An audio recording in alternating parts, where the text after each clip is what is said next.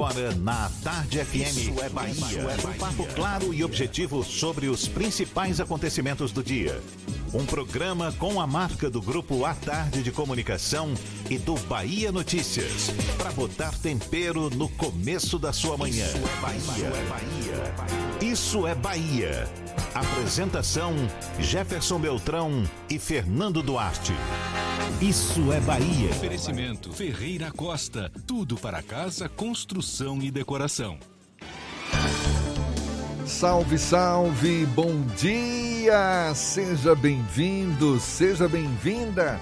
Estamos começando mais um Isso é Bahia e vamos aos assuntos que são destaque nesta segunda-feira, 25 de maio de 2020. Salvador e mais oito municípios do estado têm feriados antecipados de hoje a quarta e suspendem as atividades não essenciais para a contenção da disseminação do novo coronavírus. Auxílio emergencial. Caixa acredita hoje benefício a mais 7 milhões de trabalhadores. Prefeitura de Salvador autoriza agências da Caixa a funcionar nos três dias de feriado. Entrega de cestas básicas para alunos da rede municipal de ensino é adiada por causa da antecipação de feriados. A CM Neto sanciona hoje auxílio de 250 reais para acolhidos com o coronavírus. Bairros do Uruguai e Massaranduba terão medidas restritivas. Bahia confirma 47 mortes por Covid-19 em 24 horas. Total pula para 460. Sem ônibus, sem greve, melhor dizendo, ônibus circulam hoje em Salvador, mas com frota reduzida por causa da pandemia. Ferryboat e lanchas Salvador-Veracruz funcionam também em horário reduzido nesta segunda. São alguns dos assuntos que você acompanha a partir de agora no Isso é Bahia, programa, você sabe, recheado de informação, com notícias, bate-papo, comentários, para botar tempero no começo da sua manhã. E junto comigo neste feriado antecipado, senhor Fernando Duarte. Bom dia! Bom dia, Jefferson. Bom dia, Paulo Roberto na operação, Rodrigo Tardio e Vanessa Correia na produção. E um bom dia para os nossos ouvintes que estão aproveitando o feriado antecipado e aqueles que infelizmente não podem aproveitar o feriado. Profissionais da área de saúde, da área de segurança pública, rodoviários, metroviários, motoristas de aplicativo, de táxi, jornalistas como nós que estamos aqui apresentando esse programa, sejam todos muito bem-vindos a mais uma edição do Isso é Bahia. Lógico, com aquele cheiro de café que Paulo Roberto insiste em trazer aqui para o estúdio e de tão forte a gente sente, inclusive com a máscara. Pois é, né? Nem nesse feriado vai liberar uma pontinha desse café, tá certo? Olha, você nos acompanha também pelas nossas redes sociais. Tem o nosso aplicativo pela internet no atardefm.com.br. Pode nos assistir pelo canal da Tarde FM no YouTube, se preferir pelo portal à tarde. Estamos ao vivo também pelo Instagram do Grupo à Tarde. São os nossos canais de comunicação à sua disposição para também participar, enviar suas mensagens, marcar presença. Lembre aí, Fernando. O WhatsApp é o 71993111010 e você também pode interagir conosco pelo YouTube e pelo Instagram. Mande a sua mensagem e bata um papo aqui com o estúdio. Tudo isso e muito mais a partir de agora para você.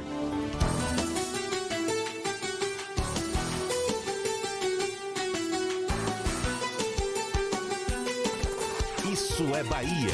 Previsão do tempo. Previsão do tempo.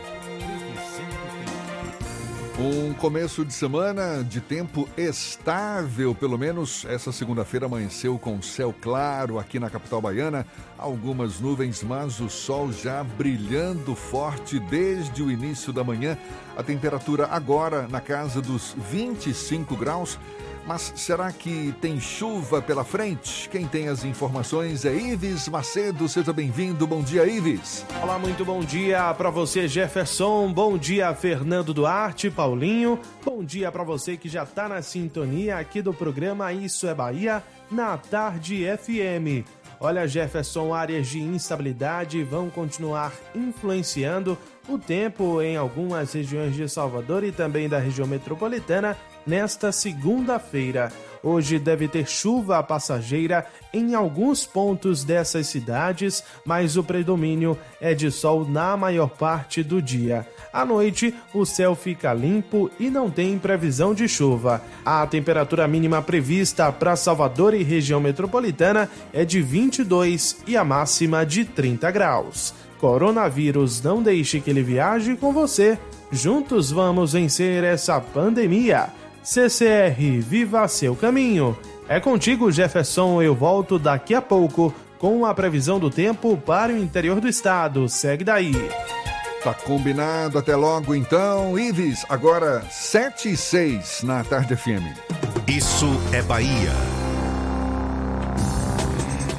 A última sexta-feira foi marcada pela divulgação do vídeo da reunião de ministros do dia 21 de abril, mas também por uma carta pública divulgada pelo ministro do Gabinete de Segurança Institucional, Augusto Heleno. O documento foi uma reação a uma suposta apreensão de celulares do presidente Jair Bolsonaro, algo que não foi determinado pelo ministro Celso de Mello, do Supremo, porém encarado como um fato pelos bolsonaristas. A carta de Augusto Heleno, disfarçada de defesa dos interesses da nação, é uma ameaça ao Supremo Tribunal Federal que fez a praxe após o recebimento de uma notícia-crime. Encaminhou para a Procuradoria-Geral da República para que emitisse um parecer. A repercussão dessa carta de Augusto Heleno e também do vídeo da reunião de ministros de 22 de abril é tema do comentário político de Fernando Duarte. Isso é Bahia. Política. A Tarde FM. A repercussão do vídeo da reunião de ministros do dia 22 de abril acabou dividindo os holofotes com um ataque à democracia travestido de interesse da pátria, divulgado pelo âncora de Jair Bolsonaro no militarismo, o general Augusto Heleno. A carta em que frontalmente ameaça os ministros do Supremo Tribunal Federal por Celso de Mello encaminharam a notícia crime para a Procuradoria-Geral da República. Uma praxe em processo assim é absurda e deveria ser alvo de críticas severas da sociedade. Não aconteceu. Militares da reserva publicaram um manifesto, inclusive em apoio a Heleno, e ainda endossaram mais ameaças ao equilíbrio entre os poderes, sempre sob a máscara de defensores da nação. Quem quer que defenda a submissão do STF e do Congresso Nacional aos desejos do presidente da República não entende o funcionamento desse projeto de país. Ainda assim, vemos e veremos fardados e não fardados conclamando o povo a favor de Bolsonaro e seus asseclas, que se preocupam muito mais com o status quo do que com o Brasil de fato. A interferência política do presidente da, da República na Polícia Federal para defender familiares e amigos está, está bem cristalizada e até confessa, apesar das frágeis provas, vamos chamar assim, apresentadas pelo ex-ministro Sérgio Moro. No entanto, para quem acredita nesse projeto de poder baseado em limitadas visões de pátria e de família, é justo que não se enxergue além do óbvio há um curso, há em curso uma desmantelação sistemática das instituições democráticas e com o aval de quem diz defendê-las. Ao citar o artigo 142 da Constituição para sugerir intervenção militar no Brasil, o presidente flerta com seus pares que pensam da mesma forma e com o autoritarismo que muito o anima. Sem a menor cerimônia, Bolsonaro falou disso na fatídica reunião do dia 22 de abril, sem que ninguém, absolutamente ninguém, tenha se instado a questionar. O silêncio, nesse caso, é tão retumbante quanto a carta de ameaça de Augusto Heleno. Quem cala, consente. Inclusive os brasileiros desarmados, que são figurativamente defendidos pela versão tupiniquim de um Führer mal agembrado. Sabíamos disso desde a campanha eleitoral de 2018, quando um dos novos príncipes da nova República das Bananas bradou que para fechar o STF eram necessários um soldado e um cabo sem nem precisar de um tanque. Agora, as patentes só aumentaram. O general e o capitão estão acelerados dentro de um jipe desgovernado, mostrando que estão mais que dispostos a interromper a democracia no Brasil. Nós pagamos para ver e pagamos muito caro. É, a divulgação desse vídeo tem levado apoiadores e opositores de Jair Bolsonaro a posições completamente opostas, na verdade, não é? é? Há quem diga que pode promover o acirramento do processo de desgaste pelo qual Bolsonaro já estava passando fato que poderia culminar na abertura de um processo de impeachment, principalmente se a, se a opinião pública a favor desse processo crescer. E há quem diga também que a divulgação do vídeo pode é, favorecer Jair Bolsonaro diante da crise gerada pela divulgação exatamente daquelas conversas todas naquela reunião ministerial. Temos que aguardar os próximos capítulos, né, Fernando? É, num primeiro momento, sim, o vídeo fortaleceu a narrativa de Jair Bolsonaro. Ele fala com uma população, aparentemente ele defende a população, apesar de quem conhece os meandros da política percebe que o presidente, na verdade, está defendendo os próprios interesses, os interesses de pessoas do entorno dele. A história de fazer uma mudança na segurança do Rio de Janeiro para defender amigos e familiares, isso é bem clara. Aqueles momentos de xingamento, isso tende a haver algum tipo de proximidade com a população e isso, esse processo de naturalização, ele vai, ele começa lá atrás e ele vai se cristalizando ao longo do tempo. Tanto que muita gente, é muita gente mesmo, ficou feliz com a divulgação do vídeo da reunião, porque mostra Bolsonaro do jeito que as pessoas gostam dele. Eu discordo, discordo muito da postura do presidente da República. Por exemplo, me, me, eu fiquei extremamente assustado quando ele fala do artigo 142 reiteradas vezes nessa reunião.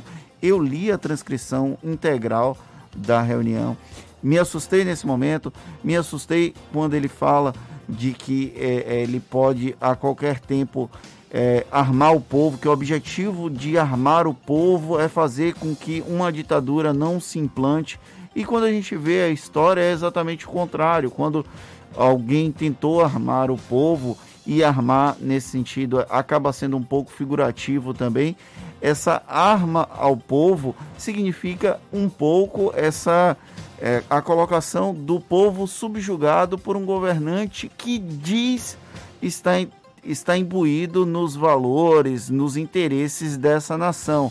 Nós já vimos isso acontecer no passado, aqui no Brasil, com uma descrição, foi muito discreto isso lá no getulismo, na década de 1930, quando nós tivemos o golpe do Estado Novo, no golpe militar isso não vai acontecer porque não há a personalização, não há uma figura personificada no golpe, mas você vê isso em países como Itália, com Benito Mussolini e também com a Alemanha de Adolf Hitler. O fato é que a divulgação desse vídeo não isenta Bolsonaro de uma investigação política, muito menos no âmbito da justiça. Inclusive, a gente vai voltar a falar sobre esse assunto ainda nesta edição. Agora são 7 e 14 Em 24 horas, a Bahia registrou 47 novas mortes pelo novo coronavírus, atingindo agora 460 óbitos pela doença em todo o estado. Isso de acordo com o um boletim epidemiológico divulgado pela Secretaria Estadual da Saúde. Até ontem, foram registrados mais de 13 mil casos confirmados da doença. Dos infectados, 3.965 estão recuperados. Após o último boletim da CESAB, O secretário da Saúde, Fábio Vilas Boas, afirmou que o registro de novas 47 mortes pela Covid-19 corresponde ao acumulado de 20 dias. Segundo ele, os óbitos ocorreram ao longo de abril e maio, mas foram notificados tardiamente pelos municípios. Já no Brasil, mais de 22 mil pessoas já morreram pela doença, 365 mil pessoas confirmadas com Covid-19. E olha só, atenção, após rumores de uma possível greve dos rodoviários hoje aqui em Salvador, o diretor de comunicação do Sindicato dos Rodoviários da Bahia, Daniel Mota, afirmou que a informação não procede e os ônibus circulam na capital baiana. Por conta da pandemia, a frota de ônibus segue reduzida para atender às medidas de segurança e distanciamento social. O ferryboat, assim como as lanchas que fazem a travessia entre Salvador e Veracruz, vão funcionar em horário reduzido nesta segunda-feira, em razão do feriado antecipado por decreto do governo do estado. As embarcações vão funcionar até as duas horas da tarde de hoje, com saídas a cada duas horas. A Agerba afirmou que a operação do sistema hidroviário no resto da semana, entre amanhã e sexta-feira, vai ser divulgada em breve. Agora, 7h16 na Tarde FM.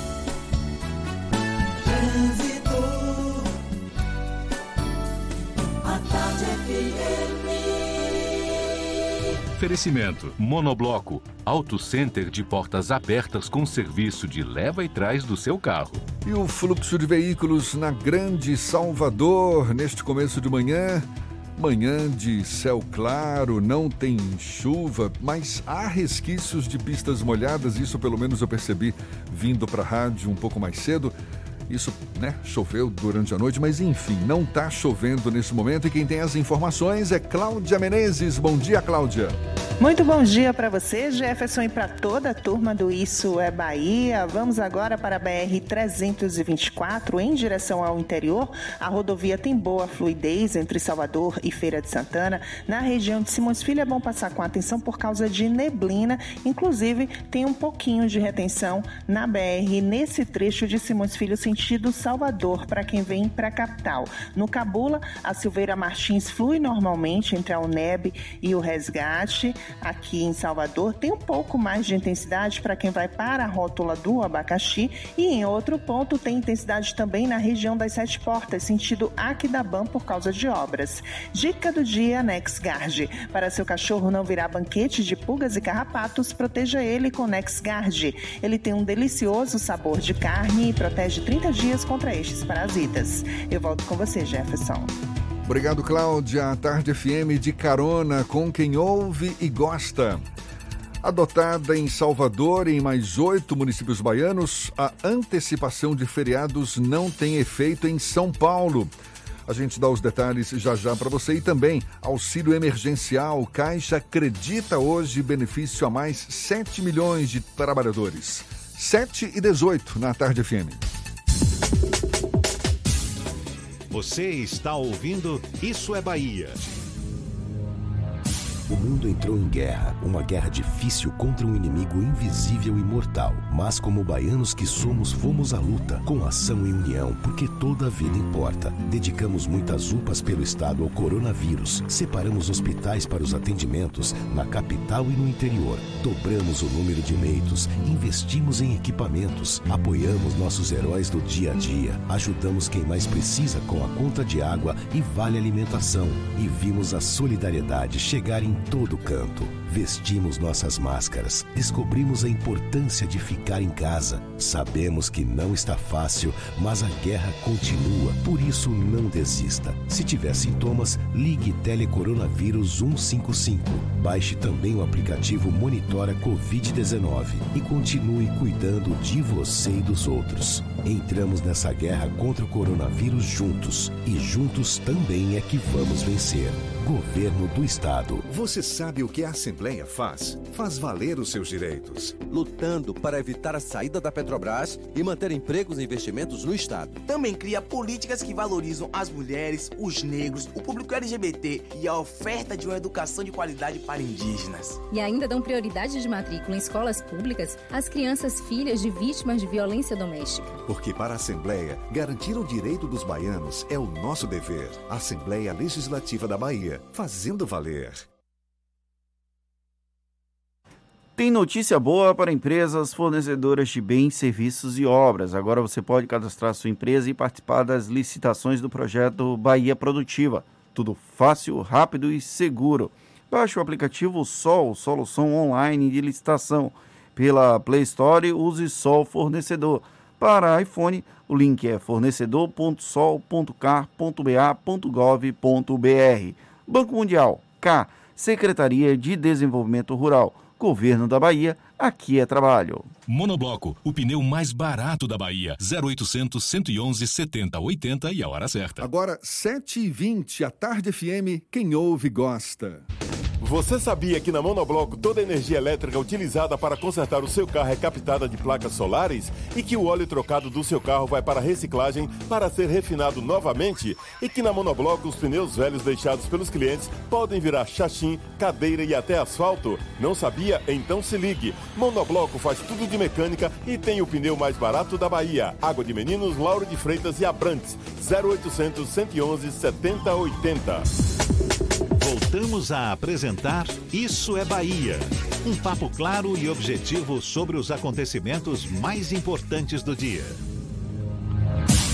7 e 21 a gente segue juntos pela Tarde FM e vamos agora à redação do portal Bahia Notícias com Lucas Arras. Também tem novidades pra gente. Bom dia, Lucas. Bom dia, Jefferson. Bom dia para quem nos escuta aqui na capital do estado. Após tomar conhecimento das declarações do ministro da Educação, Abraham Weintraub, contra membros do Supremo Tribunal Federal, o ministro Marco Aurélio Melo de, definiu a fala como imprópria e falou que demitiria o ministro da Educação caso fosse presidente. Melo disse que pediria para o ministro pegar o boné e ir para casa. No caso, Weintraub chamou os magistrados de vagabundos na reunião ministerial realizada no último dia 22 de abril. E adotado em Salvador em mais oito cidades na Bahia, o mega feriado não surtiu o efeito esperado em São Paulo. Os índices de isolamento por lá ficaram entre 52% e 51% no estado. As autoridades de saúde apontam que para a rede hospitalar pública dar conta da demanda lá em São Paulo, eram necessários 55% de taxa de isolamento. Os feriados também foram antecipados na Bahia, então a partir de hoje, Salvador e mais oito municípios entrarão em regime de suspensão de todas as atividades não essenciais para a contenção da disseminação do novo coronavírus. Eu sou Lucas Arraes, falo direto da redação do Bahia Notícias para o programa Isso é Bahia. É com vocês aí do estúdio. Desinfetar ruas e avenidas da capital baiana para eliminar e impedir o avanço do novo coronavírus. Em tempos de pandemia, essas são algumas das ações da Limpurb, empresa de limpeza urbana de Salvador, que agora conta com um novo equipamento mais eficiente, que é o trator de pulverização. As ações são realizadas, sobretudo, nos bairros com medidas restritivas aqui na capital. Sobre o assunto, a gente conversa com o presidente da Limpurb, Marcos Vinícius Passos, nosso convidado aqui no Issa Bahia. Seja bem-vindo. Bom dia, Marcos. Bom dia, Jefferson. Bom dia, Fernando. Bom dia, ouvintes da Tarde FM. É um prazer, mais uma vez, estar falando com vocês aí, poder informar sobre nossas ações na cidade de Salvador. Esse tra tra é, trator de pulverização, ele já está sendo utilizado e quais áreas serão beneficiadas, Marcos? Vamos lá, Jefferson. A gente começou é, esse serviço de higienização, desinfecção na cidade de Salvador há dois meses, praticamente. Iniciamos lá na, nas quatro grandes estações de ônibus né, de Salvador, onde a gente entrava na madrugada, a gente entra na madrugada fazendo toda a lavagem das grandes estações, depois entra as equipes, entram as equipes fazendo a higienização do corrimão, dos bancos onde as pessoas têm acesso. A gente ampliou as ações de higienização e desinfecção para as áreas onde ainda existia uma grande circulação de pessoas, que eram os centros de saúde, hospitais, municipais, estaduais, UPAs, centros médicos. onde existiam pessoas circulando ainda para ir para o local, lógico, para se medicar. A gente logo ampliou para essas áreas, usando aqueles pulverizadores costais, onde as equipes entram com a parte do hipoclorito de sódio dissolvido em água. Então, a gente ampliou para essas regiões. Depois a gente conseguiu ampliar para os nossos cemitérios municipais.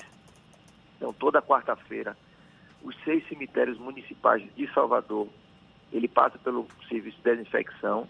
E também, logo em seguida, quando há algum enterro, algum sepultamento com o Covid-19, com a Covid-19, as equipes também entram fazendo a parte de desinfecção. E logo em seguida, o prefeito determinou a restrição em algumas, algumas, é, alguns bairros. Assim foi com a Zona Angélica logo no início, é, Boca do Rio, Pituba, é, logo por último Bonfim, Lobato, Liberdade. Então a gente viu a necessidade, a gente também está ampliando o serviço. A gente entra com aqueles agentes, como citei, são 80 agentes com os pulverizadores costais, com hipoclorito de sódio. A gente entra com 10 carros-pipas, lavando também, é, higienizando as ruas. A gente entra com mais três veículos modificados para, rece para receber o hipoclorito de sódio, também fazendo toda a parte da desinfecção.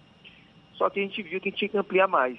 Como é um serviço novo, a gente está buscando alternativa, a gente está pesquisando, e aí veio a ideia do trator com aquele tipo, uma forma de um pulverizador. Ele atinge uma área mais ampla, porque ele está no alto, ele tem aquela a, a, mangueira dele, o disparo dele mais para o alto, então ele consegue abranger uma área mais extensa e consegue pegar em locais onde os costais daqueles que os agentes ficam na mão não têm acesso, que são locais mais altos. Então, a gente ampliou com esse serviço, iniciamos na Liberdade, fazendo um teste, tivemos bastante sucesso e vamos percorrer todas essas áreas que ainda tiverem com bloqueio, é, com bloqueio não, com é, as zonas de restrição é, decretadas pelo prefeito. O, ter, o terator também com hipoclorito de sódio, não é isso? Sim, também com hipoclorito de sódio. Ele tem uma, uma, uma abrangência maior, porque como se ele está no alto, ele joga a mangueira dele para o alto, para o alto, então ele consegue ampliar a área de atuação. E qual, qual o risco desse, dessa substância, hein? Porque parece que quando exposto libera gás cloro, pode provocar irritação nas vias aéreas, danos aos olhos, dores de cabeça, isso pelo menos já relatado por especialistas, não é? Não, quando ele é utilizado de uma forma inadequada e na concentração errada, sim. O hipoclorito de sódio, Jefferson, até para as pessoas que leigas que não tenham conhecimento, nada mais é do que a água sanitária dissolvida em água. Quer dizer, é um composto da água sanitária. Só para você ter ideia, a cada um litro de hipoclorito de sódio que a gente usa, a gente usa 100 litros de água. Então a proporção é de 1 para 100. Então, para contato físico, contato com as pessoas, é, muito, é mínima a, a, o que pode ocorrer. Agora é 100%, é 99% de eficiência no combate ao coronavírus. Então, é nada mais é do que um composto do, da água sanitária que a gente usa em casa. Então, a, às vezes a água sanitária a gente usa até com maior concentração, porque a gente pega, sei lá, meio litro dos 100 ml e dissolve em um balde de água e a gente está dissolvendo o hipoclorito de sódio um a cada 100 litros de água. Então, realmente, ele é muito eficiente no combate ao coronavírus, mas com relação ao contato físico, é, quase nenhum tipo de, enfim, de alergia, qualquer coisa que possa vir a acontecer. Secretário, como é que está a recepção da população nessas ações da Limpurb para tentar é, reduzir a contaminação do, do novo coronavírus aqui na capital baiana? Fernando, é muito boa. Na verdade, é, os, o ato do prefeito na restrição das ruas não é só por restringir o acesso ao comércio, enfim. A equipe da prefeitura, toda a prefeitura está engajada na, na, na operação, então entramos, quando falo entramos, são diversas secretarias envolvidas, entramos com ações sociais para a população, a distribuição de máscaras, a testagem da temperatura, a testagem é, do Covid, a, a, o cadastramento, recadastramento, na verdade, de todos os ambulantes, aí eu falo em nome da CEMOP, de todos os ambulantes das regiões onde passam pela zona de restrição. Então, todos os ambulantes são cadastrados, todos eles recebem uma cesta básica completa. Estou ainda falando de uma semana de restrição, eles receberem uma cesta básica de um mês.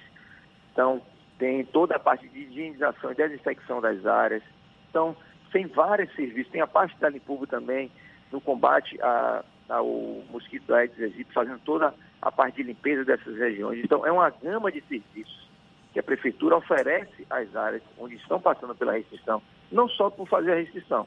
A gente entende que uma semana é, de restrição às vezes gera algum tipo de prejuízo, gera algum tipo de problema, mas os serviços que a prefeitura está fazendo em prol da comunidade é bem maior do que qualquer uma semana de, de restrição. Então, a gente, a população tem recebido, os ambulantes principalmente, é, tem recebido com bastante é, alegria, sim, engajado na situação, porque eles sabem que é um prejuízo não só para eles, é um prejuízo para a família que eles, estão, que eles também moram, é um prejuízo para a comunidade inteira. Então a prefeitura entra com essas ações, fazendo tipo que uma geral nessas áreas. As áreas, é, é importante informar, não são áreas aleatórias.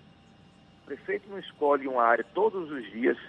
É, entramos em conferência com o prefeito todos os dias à noite.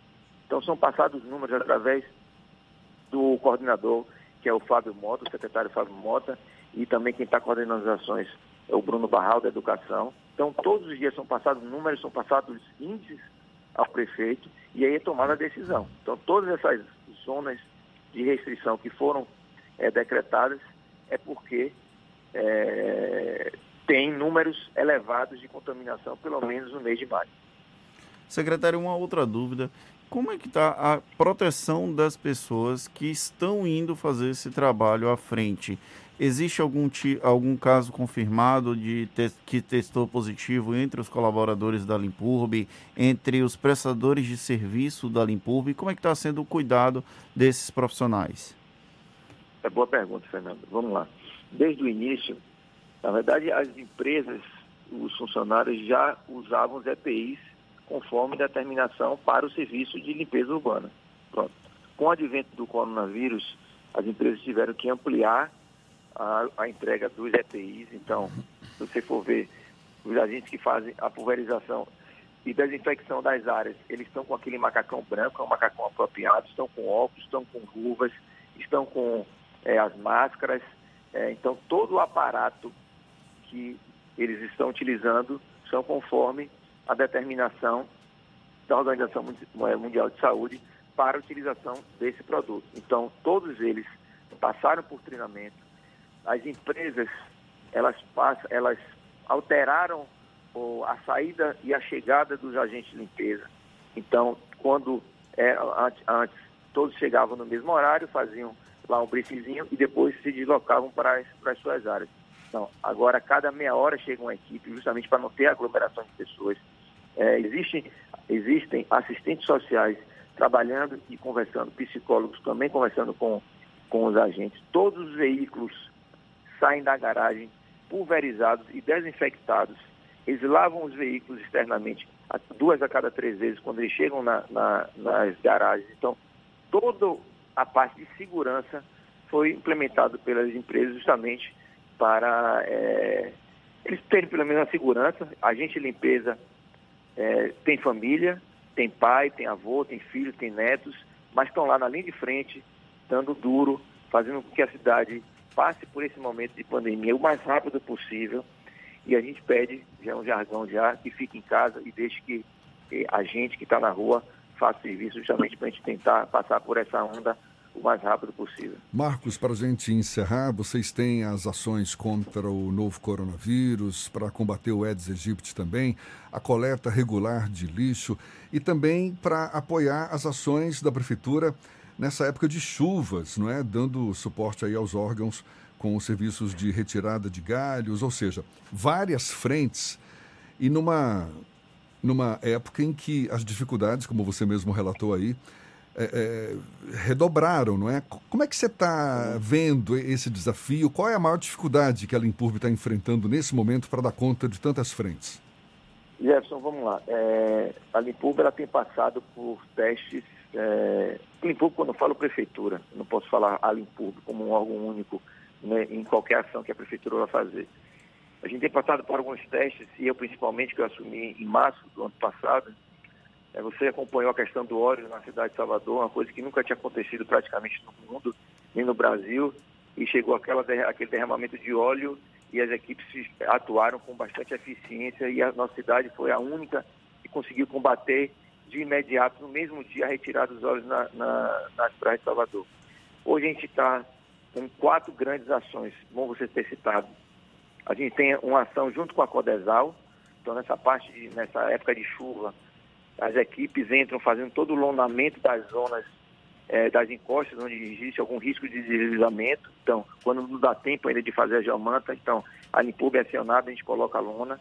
A gente está com é, a limpeza é, das áreas onde são mapeadas pela Secretaria Municipal de Saúde com é, a proliferação do Aedes aegypti. Então, a gente está vendo que os casos em Salvador têm aumentado. Então, a gente tem equipes próprias para trabalhar com a Secretaria Municipal de Saúde. Então, eles mapeiam as áreas onde tem o maior índice de proliferação. As equipes entram fazendo toda a roçagem, limpeza de canal, limpeza de rua. Temos essa ação. Temos a nossa coleta normal, que essa não pode parar, muito pelo contrário, a gente intensificou. Logo no início, quando é, tiveram as restrições, a gente viu que o número, o, o índice de resíduo domiciliar ele aumentou em quase 18%, que as pessoas ficaram mais retidas dentro de casa, não foram para os restaurantes almoçar, não foram para os shoppings almoçar, então o resíduo domiciliar aumentou, a gente teve que ampliar é, a coleta em alguns, algumas localidades, passando até três vezes por dia. Agora, com o advento do coronavírus, tivemos que montar uma equipe específica para tratar, como já citei aqui anteriormente, nos casos de higienização, desinfecção. Então, a Limpub é uma empresa, graças a Deus, sólida, preparada, com, é, tem uma equipe com quase 4 mil é, terceirizados trabalhando na limpeza da cidade de Salvador a gente consegue, pela força que tem, isso já, isso já vem demonstrando de anos e anos para cá, a força que a Limpub tem, a força que a Prefeitura tem em se mobilizar, em preparar as equipes e atuar em coisas que até então a gente nunca tinha trabalhado, mas graças a Deus a gente consegue é, atuar de uma forma bem eficiente Maravilha. e rápida. Tá certo. E agradecer mais uma vez e só dar um, um, só dar um recado, que a população tenha consciência nesse momento é, do descarte irregular do resíduo, procurar saber o horário de coleta da sua, da sua rua, não descartar o resíduo de forma irregular, se possível sacado duas vezes, isso tudo para o combate ao corona, isso tudo para momento de chuvas que a gente vem enfrentando e vem a enfrentar, que o lixo ele gera alagamentos, em, em descartando de forma irregular, gera alagamentos, deslizamento de encostas, a população tem, tá, tem tido a consciência, mas a gente pede um pouco mais dessa conscientização, que a cidade que ganha não é só a rua, não é só o bairro, é a cidade inteira que ganha com, com as ações do próprio município. Valeu, Marcos Vinícius Passos, presidente da Limpurbe. Muito obrigado pela sua participação conosco aqui. Marcos, bom dia. Obrigado, Jefferson. Obrigado, Fernando. Um, um abraço a todos os ouvintes da TRFM. E a gente lembra que essa conversa vai estar disponível logo mais nas nossas plataformas no YouTube, Spotify, iTunes e Deezer. Agora 22 para as 8 na tarde FM.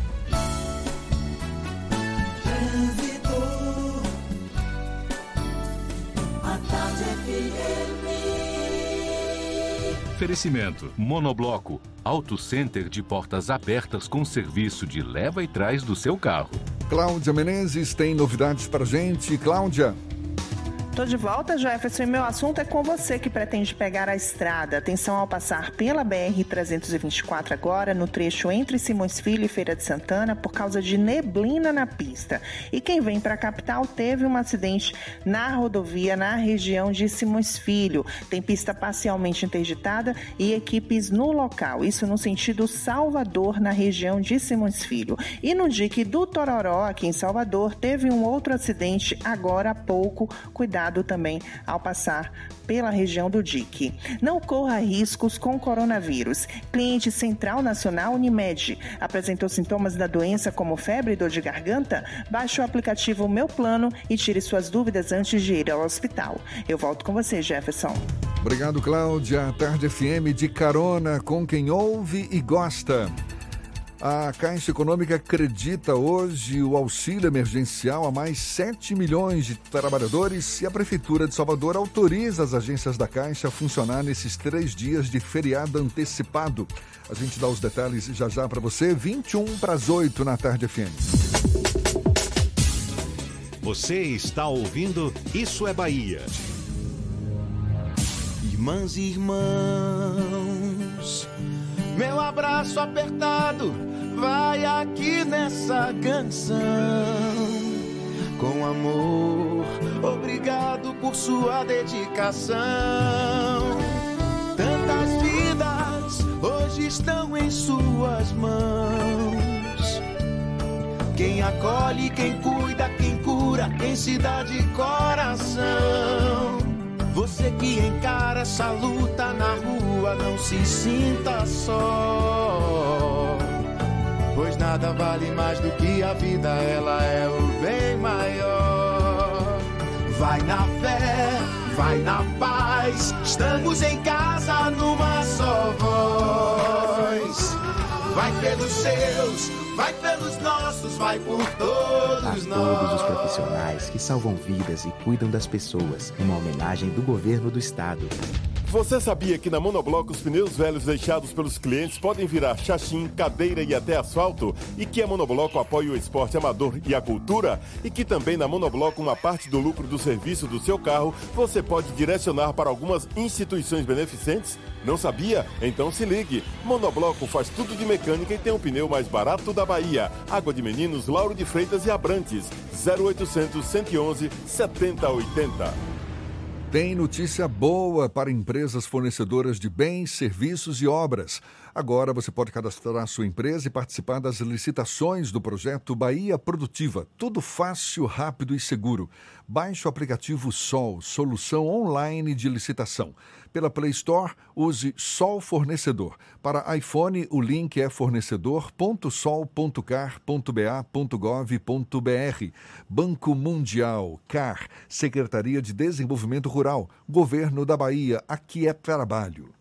Central Papelaria, os melhores preços e a maior variedade em material escolar e escritório da Bahia e a hora certa. Agora faltam 20 minutos para as 8 horas. A Tarde FM, quem ouve gosta. Um bom dia para você.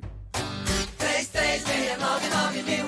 Central Papelaria, variedade assim você nunca viu. 3369 mil, é só ligar. 3369 mil. Central Papelaria, você encontra tudo em material escolar. Pro seu escritório, variedade fácil de estacionar. 3369 Ligue 3369 mil, a maior variedade em material escolar e de escritório. Central Papelaria Lauro de Freitas. 3369 mil. Voltamos a apresentar Isso é Bahia. Um papo claro e objetivo sobre os acontecimentos mais importantes do dia. Já já tem as dicas da Marcita. Primeiro vamos à redação do Portal à Tarde com Thaís Seixas. Tem novidades pra gente. Bom dia, Thaís. Oi, Jefferson, bom dia. Bom dia, Fernando e aos nossos ouvintes do Isso é Bahia. Vamos aos destaques de hoje do Portal à Tarde. A Assembleia Legislativa da Bahia anuncia medidas mais restritivas contra o coronavírus depois da morte de um funcionário por complicações da Covid-19. Cícero Clemente de Souza trabalhava na Casa Legislativa desde 1986 e morreu na, na noite do último sábado. Ao todo, a Assembleia já registrou 12 casos e, por isso, vai mudar as regras de acesso ao Palácio Luiz Eduardo Magalhães e aos anexos. Desde que foi decretada a pandemia, o presidente da Casa, deputado Nelson Leal, e a mesa diretora iniciaram procedimentos de isolamento social, entre eles a realização de sessões em plenário virtual. E olha só, a partir de junho, as agências do Correio vão ser uma opção para quem deseja receber o auxílio emergencial de 600 reais do governo federal. As agências postais vão prestar apoio no cadastramento de trabalhadores informais, microempreendedores individuais, autônomos e desempregados, com o objetivo de amenizar os impactos da crise gerada pela pandemia do coronavírus. Em nota, a empresa afirmou que ainda não há uma data definida para o início do cadastro. A informação será divulgada em breve nos canais oficiais dos Correios. Essas e outras notícias estão no portal atarde, atarde.com.br. Vamos ouvir agora as dicas da Macita. Shows, dança, teatro, música, diversão. Ouça agora as dicas da Marcita com Márcia Moreira. Olá, vamos às dicas para esta segunda-feira. O Instituto Ling promove hoje aula gratuita sobre o romance O Amor nos Tempos do Cólera, uma das obras mais importantes do escritor colombiano Gabriel Garcia Marques, vencedor do Prêmio Nobel de Literatura. O encontro será ministrado pelo professor Sérgio Gonzaga às seis e meia da noite. Para participar, é necessário fazer uma inscrição prévia e sem custo no site institutoling.org.br.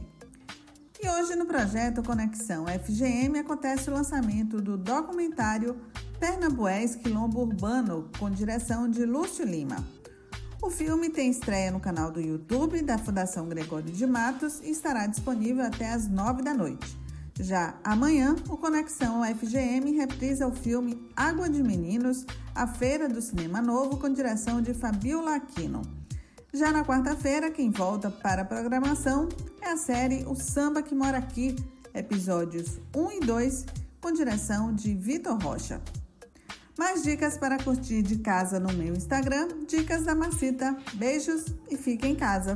Isso é Bahia. Apresentação: Jefferson Beltrão e Fernando Duarte. A Tarde FM. Quem ouve, gosta. O ministro Celso de Mello, do Supremo, apontou na decisão em que quebrou o sigilo da reunião ministerial de 22 de abril aparente prática criminosa cometida pelo ministro da Educação, Abraham Weintraub. O decano destaca o momento em que Weintraub afirma, abre aspas, por mim, botava esses vagabundos todos na cadeia, começando no STF. Fecha aspas.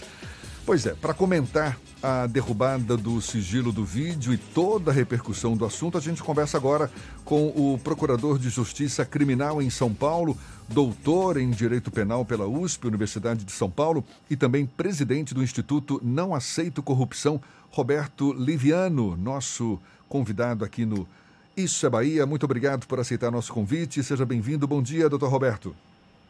Bom dia, Jefferson e Fernando, pessoal aí do Isso é Bahia. Eu tenho muita, muito carinho, muita admiração pelo povo da Bahia, um povo muito carinhoso, um povo muito inteligente, criativo. É um prazer conversar com vocês aí à tarde, né? E já convido todos a me seguirem lá no Instagram, meu perfil R Liviano, R de Roberto, R Liviano, e também o Instituto Não Aceito Corrupção, o perfil é não aceito corrupção.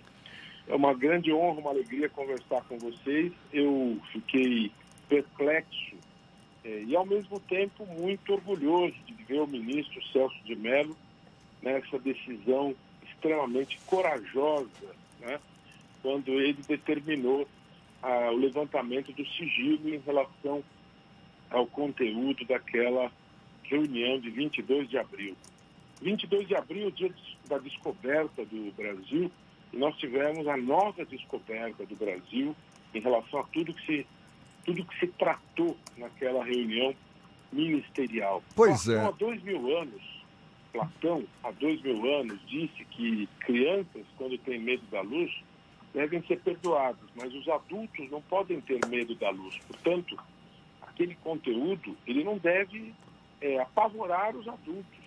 Portanto, nós temos o direito de saber aquilo que foi tratado. Doutor Roberto. Muito... Oi. Doutor Roberto, existe a suspeita não é, de crime cometido pelo ministro da Educação. E segundo analistas, a, a, gravação da reunião do dia 22 também abriria novas frentes de investigação para possíveis novos crimes do presidente Jair Bolsonaro e também de outros ministros. Como é que o senhor avalia o peso dessa gravação no contexto jurídico?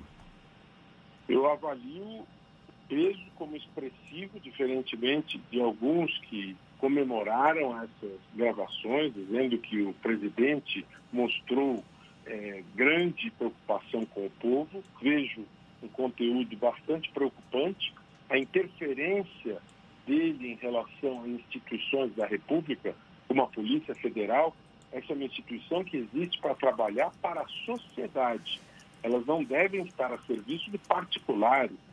Os assuntos que dizem respeito a familiares do presidente, se eles têm problemas, eles devem contratar advogados para cuidar dos seus interesses particulares. Quais crimes seriam possíveis a gente sinalizar a partir dessa gravação? Você diz por parte do presidente? Por parte do presidente, do ministro Walter é, é, Abraham Weintraub, Weintraub. Abraham Weintraub, da Damares, que disse que vai solicitar a prisão de é, governadores, também do ministro Salles, do Meio Ambiente, que disse que estava na hora de passar uma boiada, enfim. É, todas as, aquelas declarações que provocaram, enfim, uma discussão em torno de configuram crimes ou não? Qual a sua opinião e quais possíveis crimes poderiam ser configuradas, configurados a partir daquelas declarações todas? Bom, uma coisa de cada vez, né? São, são muitos assuntos, eu estava começando a comentar, são muitas coisas e muitos assuntos e complexos. Primeiro, em relação ao presidente, as condutas dele podem caracterizar crime de responsabilidade e essas condutas são definidas na Lei 1079 de 1950 e essas condutas são várias delas são previstas ali que vão desde a obstrução da justiça, vão se relacionam à obstrução das atividades de outros entes da federação, como governos dos estados, ou seja, temos um rol de condutas previstas na Lei 1079 de 1950 e já eram é, apontadas antes, especialmente essa questão das atitudes de interferência, e tudo isso vai ser analisado pelo Procurador-Geral da República. Agora, eu vejo um elemento novo que surgiu nessa, nessa mídia, nessa gravação da reunião, são as ofensas dirigidas pelo presidente aos governadores de São Paulo e do Rio e ao prefeito de Manaus. Ao ofendê-los na sua honra, ele praticou crimes de difamação, crimes de injúria, e esses crimes não dependem de medidas do Procurador-Geral da República. Isso é, se processa através de queixa-crime, e essas queixas-crime são processadas por iniciativa das próprias vítimas. Portanto, o governador Dória, o governador Witzel e o prefeito é, Arthur Virgílio podem, através de advogado, mover queixa-crime contra o presidente. Lógico que essa queixa-crime também deve passar pelo crivo da Câmara dos Deputados, pelo quórum de dois terços, para que haja o processamento dessa ação. Se esse quórum for atingido, o presidente ele é afastado por 180 dias nos termos da Constituição. Em relação a Abraham Weintraub, da mesma maneira, ele está sujeito a essas consequências eh, criminais ao ter ofendido a honra dos ministros do Supremo Tribunal Federal, ao ter os chamados de vagabundo, ele também está sujeito a essas consequências. Ele, inclusive, reagiu posteriormente, tentando diminuir o alcance das suas falas, dizendo que ele não se referia a todos. Né? É, eu penso, houve inclusive uma reação por parte do presidente, querendo dizer que o ministro Celso de Mello teria é, violado a lei é, de abuso de autoridade, estaria em curso na lei de abuso de autoridade, porque teria é, ampliado aquilo que seria razoável é, publicizar. E eu divirjo dessa colocação, porque na verdade esse conteúdo é de interesse público. Eu ia né? perguntar exatamente sobre isso, procurador, porque ontem o presidente divulgou nas redes sociais exatamente um trecho da lei do abuso de autoridade sobre a divulgação de conteúdos de conversas. Nesse caso, a reunião de ministros é uma, uma reunião pública, em tese, apesar de ter sido de maneira privativa, e não se enquadra na lei de abuso de autoridade, correto? Pois é, esse é um, um tema bastante interessante, importante. Primeiro, é bom lembrar como que essa lei foi aprovada. Né? Nós tínhamos uma lei de abuso de autoridade de 65, do tempo da ditadura. Ela foi atualizada, aprovada na Câmara a toque de caixa. Essa lei ela é questionável a nível internacional.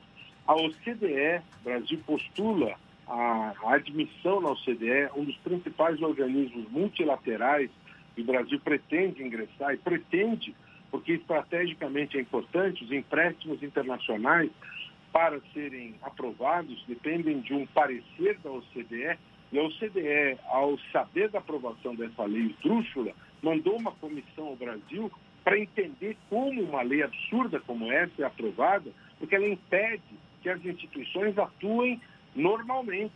Ela ficou perplexa diante de uma lei tão, tão aberrante como essa ter sido aprovada. Né?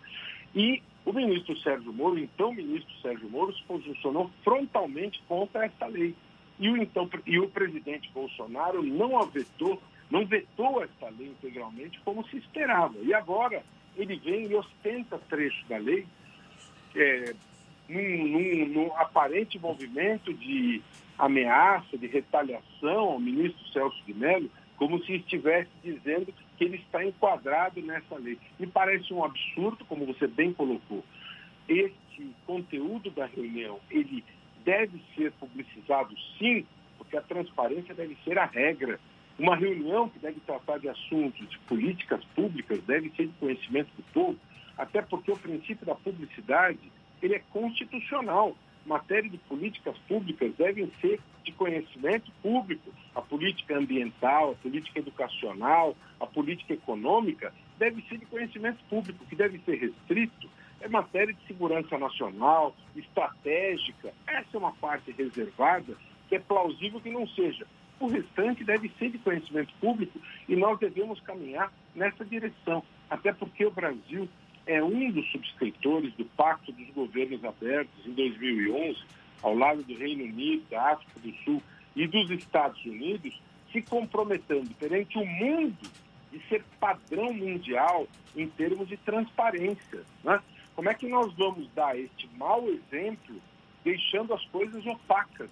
Portanto, o ministro Celso de Mello escreveu uma página extremamente digna na história pública do Brasil ao tornar esses fatos de conhecimento da sociedade. A sociedade tem direito de saber o que se passou naquela reunião. Acho absolutamente é, absurda esta publicação. O ministro Celso de Mello agiu de maneira correta. E como vocês indagavam, além desta colocação do ministro Weintraub, me chama a atenção de maneira muito negativa também aquelas colocações do ministro Ricardo Salles, que também repercutiram internacionalmente. Quando ele diz que estamos diante de uma oportunidade, quer dizer, a morte de 22 mil pessoas, na visão do ministro do Meio Ambiente, para ele é uma oportunidade. Né? Quando profissionais da imprensa estão arriscando a própria vida para oferecer informação à sociedade, eles estão priorizando a questão da pandemia para garantir o direito constitucional à informação, o excesso de foco neste assunto, para que a sociedade que está confinada, está em quarentena, possa receber informação, para o ministro do Meio Ambiente, na visão dele, aquilo seria uma oportunidade, diante da baixa vigilância em relação a outros temas, para que assuntos na área ambiental pudessem ser aprovados de boiada. Né? E todo mundo rapidamente entendeu o que, que significa este de boiada. De boiada significa passa tudo de uma vez, ninguém está vendo, né? Ou seja, certamente absolutamente grotescas. Ainda vamos assistir a um grande debate jurídico a partir da divulgação desse vídeo da reunião ministerial do dia 22 de abril. A gente agradece muito a participação do Procurador de Justiça Criminal em São Paulo, também presidente do Instituto Não Aceito Corrupção, doutor Roberto Liviano. Muito obrigado pelos seus esclarecimentos, pelo seu sua participação e um bom dia para o senhor. Um bom dia para vocês, um grande abraço e uma, uma alegria conversar com todos vocês. Um grande abraço ao povo da Bahia, que eu tanto admiro e por quem eu tenho tanto carinho. Até mais.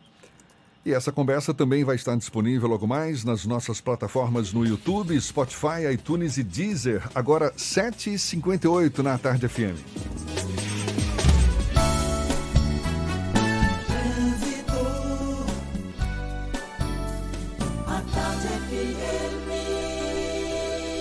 Oferecimento: Monobloco, Auto Center de portas abertas com serviço de leva e trás do seu carro. Cláudia Menezes tem novidades pra gente. Cláudia. Tô de volta, Jefferson, e a BR-324 continua com lentidão no trecho de Simões Filho, sentido Salvador, cerca de 2,5 km e meio de congestionamento por causa dos reflexos de um acidente na rodovia envolvendo um carro de frutas. E aqui em Salvador tem reflexo de um acidente envolvendo moto na região da rodoviária, isso foi agora há pouco. Tem um pouco de retenção nesse trecho para quem vai em direção à rótula do abacaxi. Você já conhece os produtos Veneza? Veneza tem uma grande variedade de queijos e iogurtes e o melhor doce de leite. Vá de Veneza, é uma delícia. Volto com você, Jefferson. Obrigado, Cláudia. Tarde FM de carona com quem ouve e gosta. Intervalo e a gente volta já já para falar para toda a Bahia. Agora, 7h59 na Tarde FM. Você está ouvindo Isso é Bahia. Irmãs e irmãos, meu abraço apertado vai aqui nessa canção. Com amor, obrigado por sua dedicação. Tantas vidas hoje estão em suas mãos. Quem acolhe, quem cuida, quem cura, quem se dá de coração. Você que encara essa luta na rua, não se sinta só. Pois nada vale mais do que a vida, ela é o bem maior. Vai na fé, vai na paz, estamos em casa numa só voz. Vai pelos seus, vai pelos nossos, vai por todos A todos os nós. profissionais que salvam vidas e cuidam das pessoas. Uma homenagem do governo do estado. Saudade de passar férias no paraíso? A hora de planejar é agora. Conheça o Vivan Eco Beach Resort e não espere para programar dias incríveis na sua casa de férias com serviço de resort e tudo de bom que a praia de Itaipu de Fora em Barra Grande oferece. Parcelas a partir de 329 reais. Equipe online pelo WhatsApp 71997208184. Vivan Eco Beach Resort. Realização Construtora VCA. Vendas Imobitour e mais ágil. Você sabe o que a Assembleia faz? Faz valer os seus direitos. valorizando uma pauta pró-municípios que garante os recursos das cidades do interior. Além disso, a ALBA debate normas para o transporte complementar, beneficiando quem não é atendido pelo sistema. E atenta ao que acontece no dia a dia, a ALBA cobra ações para preservar a segurança das barragens existentes na Bahia. Porque para a Assembleia, garantir o direito dos baianos é o nosso dever. Assembleia Legislativa da Bahia, fazendo valer. Tem notícia boa para empresas fornecedoras de bens, serviços e obras. Agora você pode cadastrar sua empresa e participar das licitações do projeto Bahia Produtiva. Tudo fácil, rápido e seguro. Baixe o aplicativo Sol, solução online de licitação. Pela Play Store, use Sol Fornecedor. Para iPhone, o link é fornecedor.sol.car.ba.gov.br. Banco Mundial, K, Secretaria de Desenvolvimento Rural. Governo da Bahia, aqui é trabalho.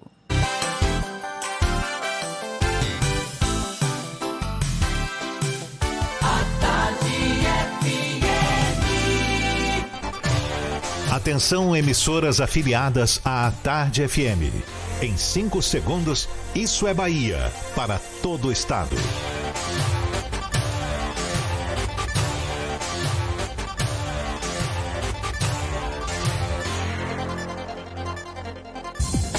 No ar, isso é Bahia. Informação com a marca do Grupo A Tarde e do Bahia Notícias. Política, segurança, saúde, cidadania. Isso é Bahia. Apresentação: Jefferson Beltrão e Fernando Duarte. A Tarde FM. Quem ouve, gosta. Salve, salve, bom dia! Seja bem-vindo, seja bem-vinda. A partir de agora, Isso é Bahia em rede com emissoras de todas as regiões do estado.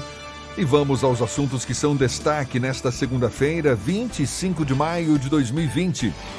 Salvador e mais oito municípios do estado têm feriados antecipados de hoje à quarta-feira e suspendem as atividades não essenciais para a contenção da disseminação do novo coronavírus. Auxílio emergencial, Caixa acredita hoje benefício a mais 7 milhões de trabalhadores. Prefeitura de Salvador autoriza agências da Caixa a funcionar no feriadão antecipado. Entrega de cestas básicas para alunos da rede municipal de ensino é adiada por causa da antecipação dos feriados. A CM Neto sanciona hoje auxílio de 250 reais para acolhidos com coronavírus. Bairros do Uruguai e Massaranduba terão medidas mais duras para combater a Covid-19. Bahia confirma 47 mortes pelo novo coronavírus em 24 horas. Total pula para 460 óbitos. Isso é Bahia, programa recheado de informação, com notícias, bate-papo, comentários para botar tempero no começo da sua manhã, junto comigo neste clima de segunda-feira. Feriado antecipado aqui na capital. Senhor Fernando Duarte, bom dia! Viva São João! Bom dia a todo mundo que acompanha o Isso é Bahia. Bom dia, Jefferson, Paulo Roberto na operação, Rodrigo Tardio e Vanessa Correia na produção. E um bom dia para as nossas queridas emissoras parceiras e afiliadas. A Cidade FM de Luiz Eduardo Magalhães, Itapuí FM de Itororó, Eldorado FM de Teixeira de Freitas, RB Líder FM de Rui Barbosa, Serrana Líder FM de Jacobina, Baiana FM de Itaberaba, 93 FM de Jequié, Interativo FM de Itabuna, Ativa FM de Eunápolis, Cultura FM de Paulo Afonso e Líder FM de Irecê. Sejam todos muito bem-vindos a mais uma edição do Isso é Bahia. Nunca vi um Viva São João tão desanimado como esse, viu, seu Fernando? É porque não tem licor. Não tem fogueira. Teve até amendoim lá em casa esse final de semana. Não tem bombinha, não tem traque, não tem nada, né? Não, traque a gente fica com as provas de Sérgio Moro. Olha, você nos acompanha também pelas nossas redes sociais, tem o nosso aplicativo pela internet no atardefm.com.br. Pode também nos ouvir e assistir pelo canal da Tarde FM no YouTube, se preferir pelo portal à tarde.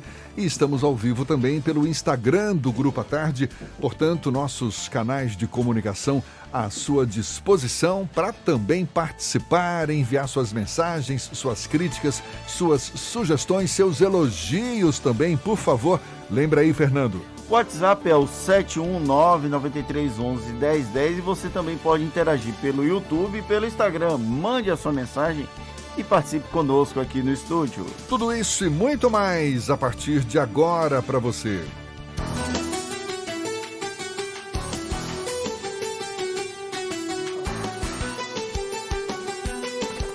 Isso é Bahia. Previsão do tempo. A segunda-feira amanheceu com o céu claro aqui na capital baiana, algumas nuvens também, mas o sol já reinando firme desde o começo da manhã e vai ser de prevalência de sol ao longo do dia. Pode ocorrer alguma chuvinha também nesta segunda-feira, mas o sol vai marcar presença praticamente durante todo o dia neste começo de semana. A gente já ouviu essa previsão no começo do programa, na primeira hora. Tá faltando a previsão para o interior do estado. Ives Macedo é quem tem essas informações. Bom dia mais uma vez, Ives. Olá, muito bom dia novamente para você, Jefferson. Bom dia, Fernando, Paulinho. Bom dia para você do interior do estado que já está na sintonia aqui do programa Isso é Bahia nesta segunda-feira. Eu começo a nossa viagem falando da cidade de Itaberaba, é a nossa primeira parada. Na cidade, o tempo é de sol com algumas nuvens e chuva passageira durante o dia. À noite, o tempo fica mais firme, mínima de 16 e máxima de 30 graus. A nossa segunda parada é na cidade de Eunápolis. O tempo deve ficar com sol na cidade, sol entre nuvens, mas não tem previsão de chuva. A mínima prevista é de 23 e a máxima de 31 graus. Não corra riscos com o coronavírus. Cliente Central Nacional Unimed apresentou sintomas da doença, como febre e dor de garganta? Baixe o aplicativo Meu Plano e tire suas dúvidas antes de ir ao hospital. É contigo, Jefferson. Eu volto amanhã com mais informações do tempo. Tá certo, vá descansar, Ives. Até amanhã, então, agora 8 e 8 na Tarde FM. Isso é Bahia. Onde passa um boi, passa uma boiada. Pois é, foi amparado nesse dito popular que o ministro do Meio Ambiente, senhor Ricardo Salles, propôs que o governo federal aproveitasse a pandemia com o novo coronavírus para flexibilizar as legislações brasileiras, inclusive a ambiental. Depois de um 2019 marcado por críticas internacionais, exatamente porque o governo relaxou a fiscalização do desmatamento, Ricardo Salles expõe uma política institucional de dar de ombros com eventuais restrições estabelecidas pelas leis, que seriam agora modificadas para passarem despercebidas em meio ao caos de uma pandemia. O ministro do Meio Ambiente, no entanto, deu voz a um senso comum entre muitos governantes. Aproveitar a fragilidade do momento para modificar leis que interessam a grupos específicos com poder econômico, social e político. Essa situação é tema do comentário político de Fernando Duarte. Isso é Bahia. Política. A Tarde FM. O comentário do ministro do Meio Ambiente, Ricardo Salles, sobre aproveitar a pandemia para passar uma boiada, ele resume bem o pensamento de muitos governantes. Eu vou ler a aspa dele, uma parte dela que fica mais explícito isso. Abre aspas, enquanto estamos nesse momento de tranquilidade no aspecto de cobertura da imprensa, porque só se fala de Covid, e passando a boiada e mudando todo o regramento e simplificando normas Fecha aspas. Isso veio do ministro responsável por preservar o meio ambiente. Ele depois até se explicou, disse que era necessária uma simplificação geral das normas de todos os ministérios, não era relacionado somente ao Ministério do Meio Ambiente, o que já seria uma vergonha, mas de vergonha a gente já está meio acostumado, né? já naturalizamos todo esse processo, infelizmente. E a lógica de Ricardo Salles no caso aplicada por meio ambiente, resultou o que nós vimos ontem, inclusive foi uma matéria grande da Sônia Bride, um excelente repórter no Fantástico, sobre o aumento considerável do desmatamento dos biomas aqui do Brasil, principalmente do bioma da Mata Atlântica e do Cerrado.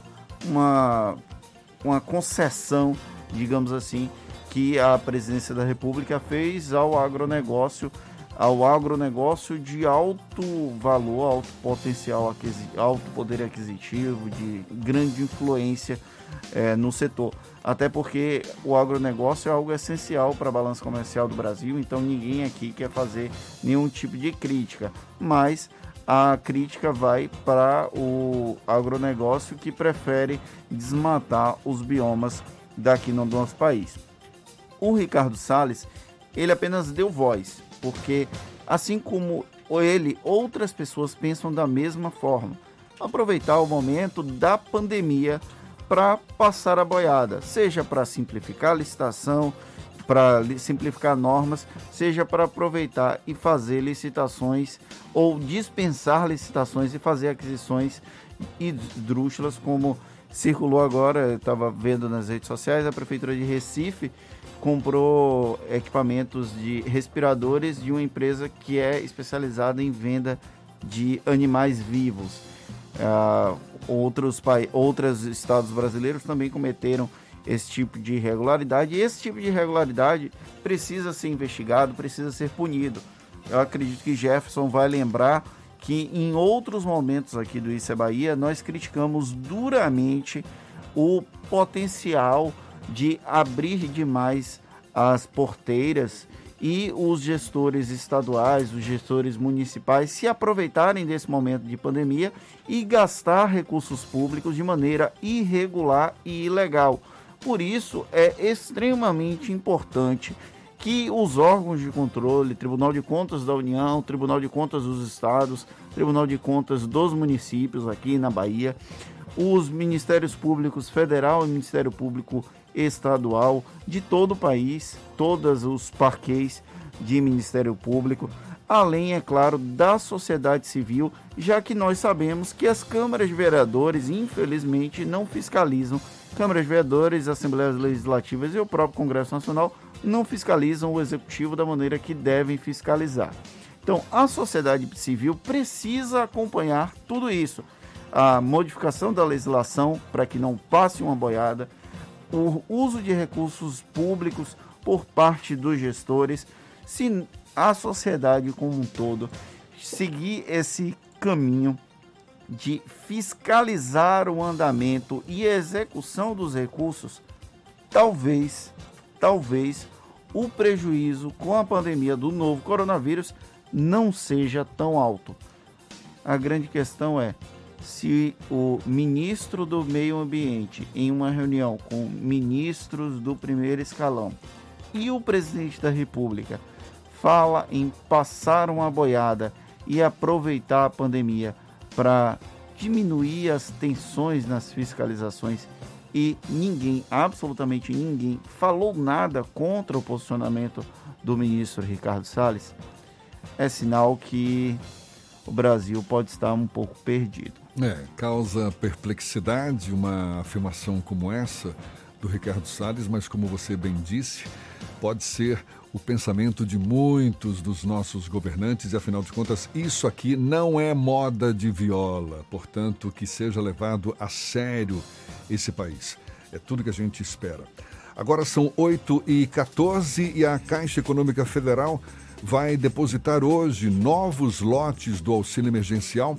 Ao todo, o benefício vai ser pago a 7 milhões e 800 mil trabalhadores, de acordo com a Caixa recebe essa segunda parcela do benefício trabalhadores inscritos no cadastro único e que se cadastraram por meio do aplicativo e do site, e também os que receberam a primeira parcela até o dia 30 de abril, nascidos em setembro e outubro. Portanto, essa segunda parcela do benefício nesta segunda-feira. São esses os que recebem nesta segunda-feira. Recebem a segunda parcela também beneficiários do Bolsa Família, cujo NIS termina em 6. Já os nascidos em agosto vão ser beneficiados com a primeira parcela do auxílio do novo lote de aprovados do benefício. Os trabalhadores podem consultar a situação do benefício pelo aplicativo do auxílio emergencial ou pela internet no site auxilio.caixa.gov.br. E as agências da Caixa Econômica Federal aqui em Salvador vão poder funcionar nos três dias de feriados antecipados, de hoje até quarta-feira. Apesar da liberação, o atendimento vai ter que ser exclusivo para operações envolvendo o pagamento de benefícios relacionados à pandemia do coronavírus. A SEDU, Secretaria Municipal de Desenvolvimento e Urbanismo, vai ficar responsável por fiscalizar as unidades. Além da Caixa, nenhuma outra instituição bancária está autorizada a funcionar nos dias que foram decretados feriados. Agora... Hoje é São João, amanhã é 2 de julho e quarta-feira é 8 de dezembro. Dia na velocidade que Conceição a gente, da Praia. Na velocidade que a gente está, semana que vem é Natal. então, por favor, providencie nosso presente aí. Agora, 8h16, a gente vai para a redação do portal Bahia Notícias. Nosso parceiro aqui no Issa Bahia, Lucas Arras, também tem novidades para gente. Bom dia mais uma vez, Lucas. Bom dia, Jefferson. Bom dia para quem nos escuta em todo o estado. O prefeito de Salvador e presidente nacional do Democratas, o ACM Neto, comentou a reunião que teve na última quarta-feira com o presidente Jair Bolsonaro. Segundo Neto, em nenhum momento foi discutida a possibilidade do Democratas, partido que o prefeito preside nacionalmente, ganhar cargos no governo federal, a exemplo do que acontece com outros partidos do Centrão. Vale lembrar que o DEM tem dois ministérios no governo e na Bahia controla a Companhia de Desenvolvimento do Vale do São Francisco, com indicação do deputado federal Elmar Nascimento. E a demora de 20 dias para o presidente Jair Bolsonaro sancionar o projeto que repassa 60 bilhões de reais para estados e municípios pode fazer com que servidores municipais não recebam o salário de maio. O alerta feito por entidades de prefeituras reforçou, reforçou que os municípios tiveram queda na arrecadação e vão precisar dessa ajuda. De acordo com o presidente da Confederação Nacional dos Municípios, o Glademir Harold, o Ministério da Economia informou que o dinheiro pode demorar até sete dias para cair a partir da sanção, o que pode causar um, salário, um atraso dos salários para até o, dia, o quinto dia útil de junho. Eu sou Lucas Arraes, falo direto da redação do Bahia Notícias para o programa Isso é Bahia. É com vocês aí no estúdio. Olha só, um sexto soldado da Polícia Militar envolvido com um grupo que praticava extorsões mediante sequestro contra traficantes e parentes de criminosos foi preso neste fim de semana. O mandado foi cumprido pela Força Tarefa da Secretaria da Segurança Pública contra policiais corruptos. De acordo com a SSP, os crimes ocorreram no mês de janeiro deste ano, aqui em Salvador e região metropolitana. Ainda conforme a secretaria, foram dois casos, um deles envolvendo sequestro e o pagamento de valores para liberações. Os seis envolvidos vão cumprir prisão temporária por 30 dias no batalhão de choque, podendo ser prorrogada por mais 30 dias ou convertida para preventiva. Quatro homens foram mortos a tiros na noite de ontem no bairro de Vila Canária, aqui em Salvador. A chacina aconteceu próximo ao final de linha por volta das nove e meia da noite. Testemunhas que preferiram não se identificar disseram que o grupo estava na rua quando foi surpreendido por homens que estavam a bordo de um carro de cor branca que já chegaram atirando. O caso deve ser apurado pela Polícia Civil por meio da Delegacia de Homicídios Múltiplos. O final de semana foi violento em Salvador, com 17 mortes da noite de sexta-feira até a madrugada de hoje. Agora 8 e 19 a gente vai para o interior do estado fazer o nosso giro pelas regiões aqui da Bahia, nossos correspondentes apostos. A gente, com, a gente começa com Márcio Lima, da 93 FM, falando diretamente de Jequié. Bom dia, seu Márcio. Bom dia, Jefferson Beltrão. Bom dia, Fernando Duarte, toda a equipe do Isso é Bahia. Estamos chegando aqui de Jequié, Jequié que amanheceu hoje com o céu parcialmente coberto, mas o sol tende a aparecer. Bem, Fernando e Jefferson, feirantes e clientes ignoraram ontem orientações das autoridades de saúde do município de Jequié e promoveram uma aglomeração na feirinha do Joaquim Romão, aqui no município, e em pouco tempo foi um festival de reclamações e divulgação de fotos cobrando ação do poder público. É, um, uma informação que nós tivemos é que a polícia militar foi ao local e acabou com a feira. Eu entrei em contato com o secretário de Serviços Públicos, o Vinícius Nogueira, a qual é responsável a Secretaria de Serviços Públicos. Ele nos informou que na troca de, de plantão da Guarda Municipal, que estava no local para evitar eh, justamente que a feira acontecesse, já que tem um decreto municipal que impede a realização de feiras livres, Nesse momento, os feirantes aproveitaram e colocaram cinco barracas. Em pouco tempo, houve uma aglomeração e, por conta disso, foi necessário a utilização da força policial para desfazer aquela aglomeração. O secretário também informou que pelo menos 30 servidores estão afastados do serviço após terem tido contato com um servidor fiscal do município, da Secretaria de Serviços Públicos, que faleceu semana passada e testou para Covid-19. Todos eles estão afastados, pelo menos 30 servidores, inclusive o Centro de Abastecimento Vicente Grilo, e hoje estarão sendo submetidos ao teste de Covid-19. Uma boa notícia é que GQE recebeu no fim de semana 10 novos leitos de UTI para o tratamento de pacientes de Covid-19 também nesse pensamento de ser uma boa notícia, nós tivemos ontem a chegada aqui na cidade de Jequié da Elizabeth, ela é funcionária da prefeitura, ela é do quadro efetivo, trabalha no Centro de Saúde Júlia Magalhães, no bairro Jequezinho, ela que saiu da cidade de Jequié há aproximadamente 30 dias, ela esteve uh, hospitalizada em Salvador, ela saiu daqui uh, entubada, foi uma preocupação muito grande, ela já retornou ontem para casa, foi recebida por amigos e familiares com cartazes e aplausos. Ela assinou como forma de agradecimento para todos aqueles que manifestaram esse gesto de amor ao seu retorno na cidade de Jequié. Jequié, que deverá votar amanhã, aliás, hoje, segunda-feira, os vereadores vão se reunir para votar favorável ou contrário à antecipação de dois feriados municipais. O de 13 de junho, que é dia de Santo Antônio, padroeiro da cidade, e do dia 20 de julho, que é o dia do evangélico. Os vereadores deverão estar votando hoje para quarta e quinta-feira dar continuidade aos feriados aqui na cidade de Jequié. Volto com vocês aí no estúdio, ao vivo de Jequié, Márcio Lima, da Rádio 93 FM, para o Isso é Bahia.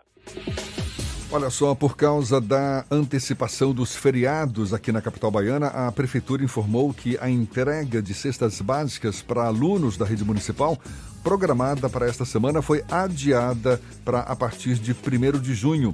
As entregas estavam previstas para começar hoje. De acordo com a Prefeitura, o novo cronograma engloba as unidades escolares pertencentes às gerências regionais de educação de Itapuã, Subúrbio 1, Cabula e algumas de Pirajá, bem como os alunos matriculados em escolas conveniadas e no programa Pé na Escola. E o prefeito Assemineto vai sancionar hoje o projeto que concede um auxílio de 250 reais a pessoas daqui de Salvador com o coronavírus que estão desempregadas e que aceitem se hospedar nos centros de acompanhamento clínico do Estado. O benefício vai ser ao todo de 500 reais, com custeio dividido entre a Prefeitura e o governo da Bahia. O valor total vai ser pago em duas etapas: metade no sétimo dia após entrada na unidade de acolhimento e o restante no 14º dia de isolamento. A gente dá sequência ao nosso giro pelo interior do estado, indo agora para Paulo Afonso, norte da Bahia. Zuca, da Cultura FM, quem tem as notícias da região. Bom dia, Zuca. Bom dia, Jefferson. Bom dia, Fernando. Bom dia a toda a equipe do programa Isso é Bahia, iniciando mais uma semana de atividades. Ela possa ser positiva e cheia de vitórias para todos nós. Olha, Paulo Afonso segue o decreto estadual dos feriados neste dia 25 e também neste dia 26. É, por aqui só funcionam os serviços essenciais, como supermercados, padarias, é, farmácias, postos de combustíveis, entre outros.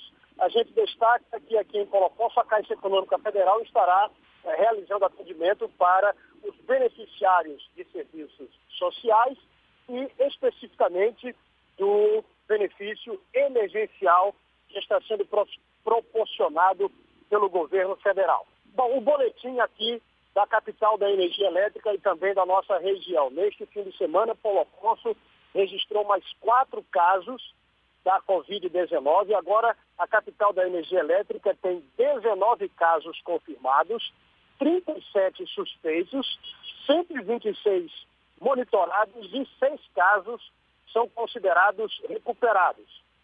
Com o aumento dos números de pessoas infectadas pelo coronavírus, as barreiras sanitárias voltaram as suas atividades nas entradas e nas saídas aqui de Paulo Afonso, na BA-210, na divisa com a cidade de Glória, e na BR-110, próximo ao posto da Rodoviária Federal, Polícia Rodoviária Federal, onde nós temos um fluxo eh, não só de baianos que chegam aqui à nossa Paulo Afonso, mas também eh, de alagoanos, pernambucanos, sergipanos, então as barreiras sanitárias voltam e com é, um sistema mais rigoroso.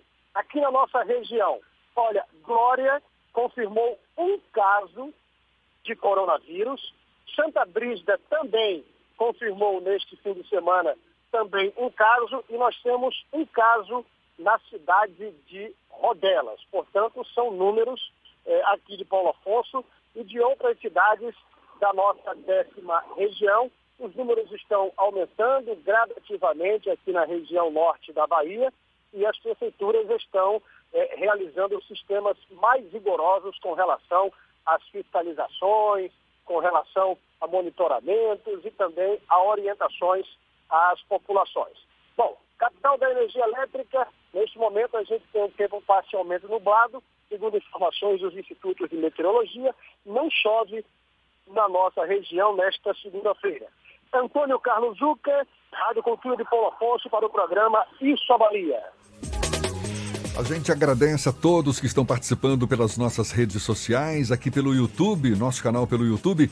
Um abraço para Evandro Rodrigues, Railton Correia, Antônio Lima, de São Paulo.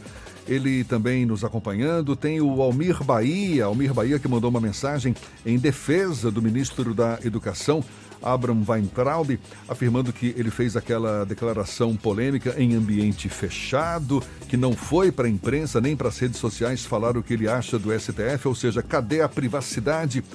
É, o assunto é polêmico, senhor Almir. Muito obrigado também a Luciana Soares, ao Wendel Souza, que pede para mandar um alô para os índios Pataxó, no sul da Bahia, municípios de Pau Brasil, Camacã e Itaju do Colônia. Um abraço, muito obrigado pela audiência aos índios Pataxó do sul da Bahia, portanto, também nos acompanhando pelo Isso é Bahia. E no WhatsApp?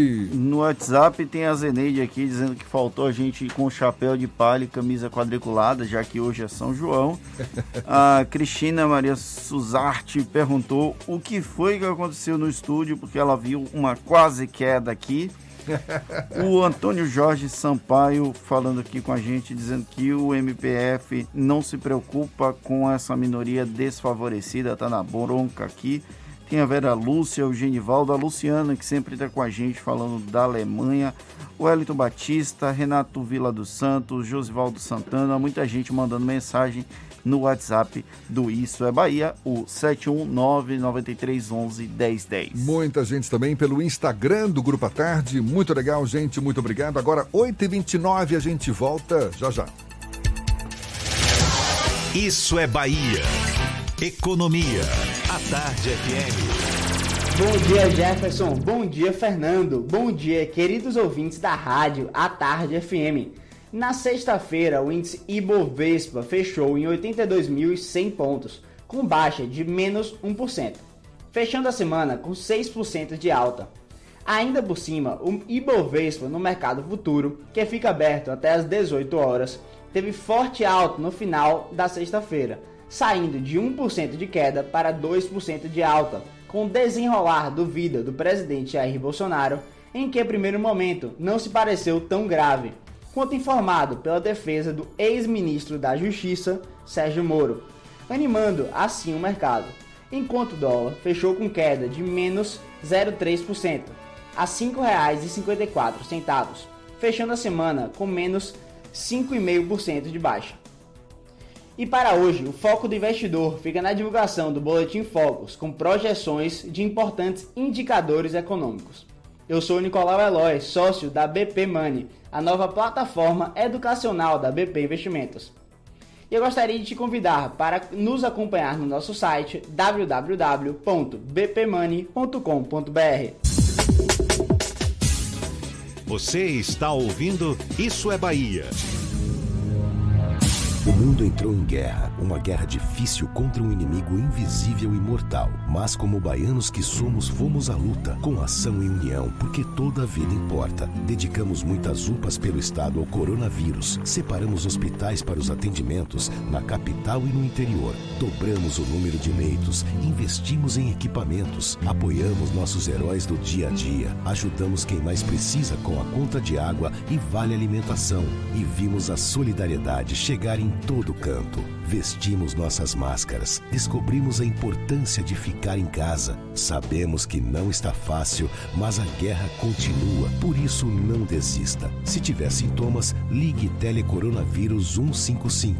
Baixe também o aplicativo Monitora Covid-19 e continue cuidando de você e dos outros. Entramos nessa guerra contra o coronavírus juntos e juntos também é que vamos vencer. Governo do Estado. Tem notícia boa para empresas fornecedoras de bens, serviços e obras. Agora você pode cadastrar sua empresa e participar das licitações do projeto Bahia Produtiva. Tudo fácil, rápido e seguro. Baixe o aplicativo Sol Solução Online de Licitação. Pela Play Store, use Sol Fornecedor. Para iPhone, o link é fornecedor.sol.car.ba.gov.br. Banco Mundial, CAR, Secretaria de Desenvolvimento Rural, Governo da Bahia. Aqui é trabalho. A tarde FM. Trânsito. A tarde FM. Oferecimento: Monobloco, Auto Center de portas abertas com serviço de leva e trás do seu carro.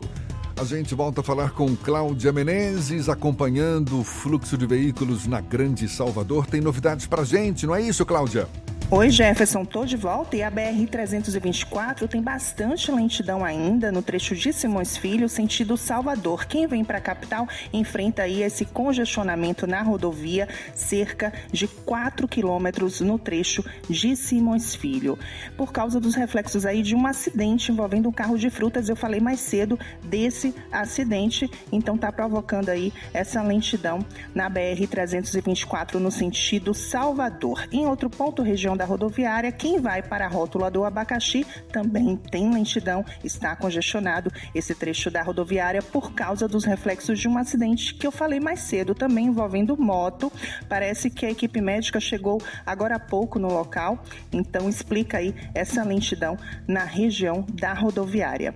Coronavírus, não deixe que ele viaje com você. Juntos vamos vencer essa pandemia. CCR, viva seu caminho. Volto com você, Jefferson.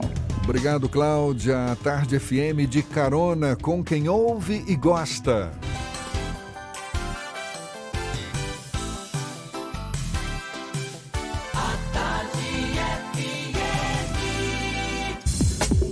Voltamos a apresentar Isso é Bahia.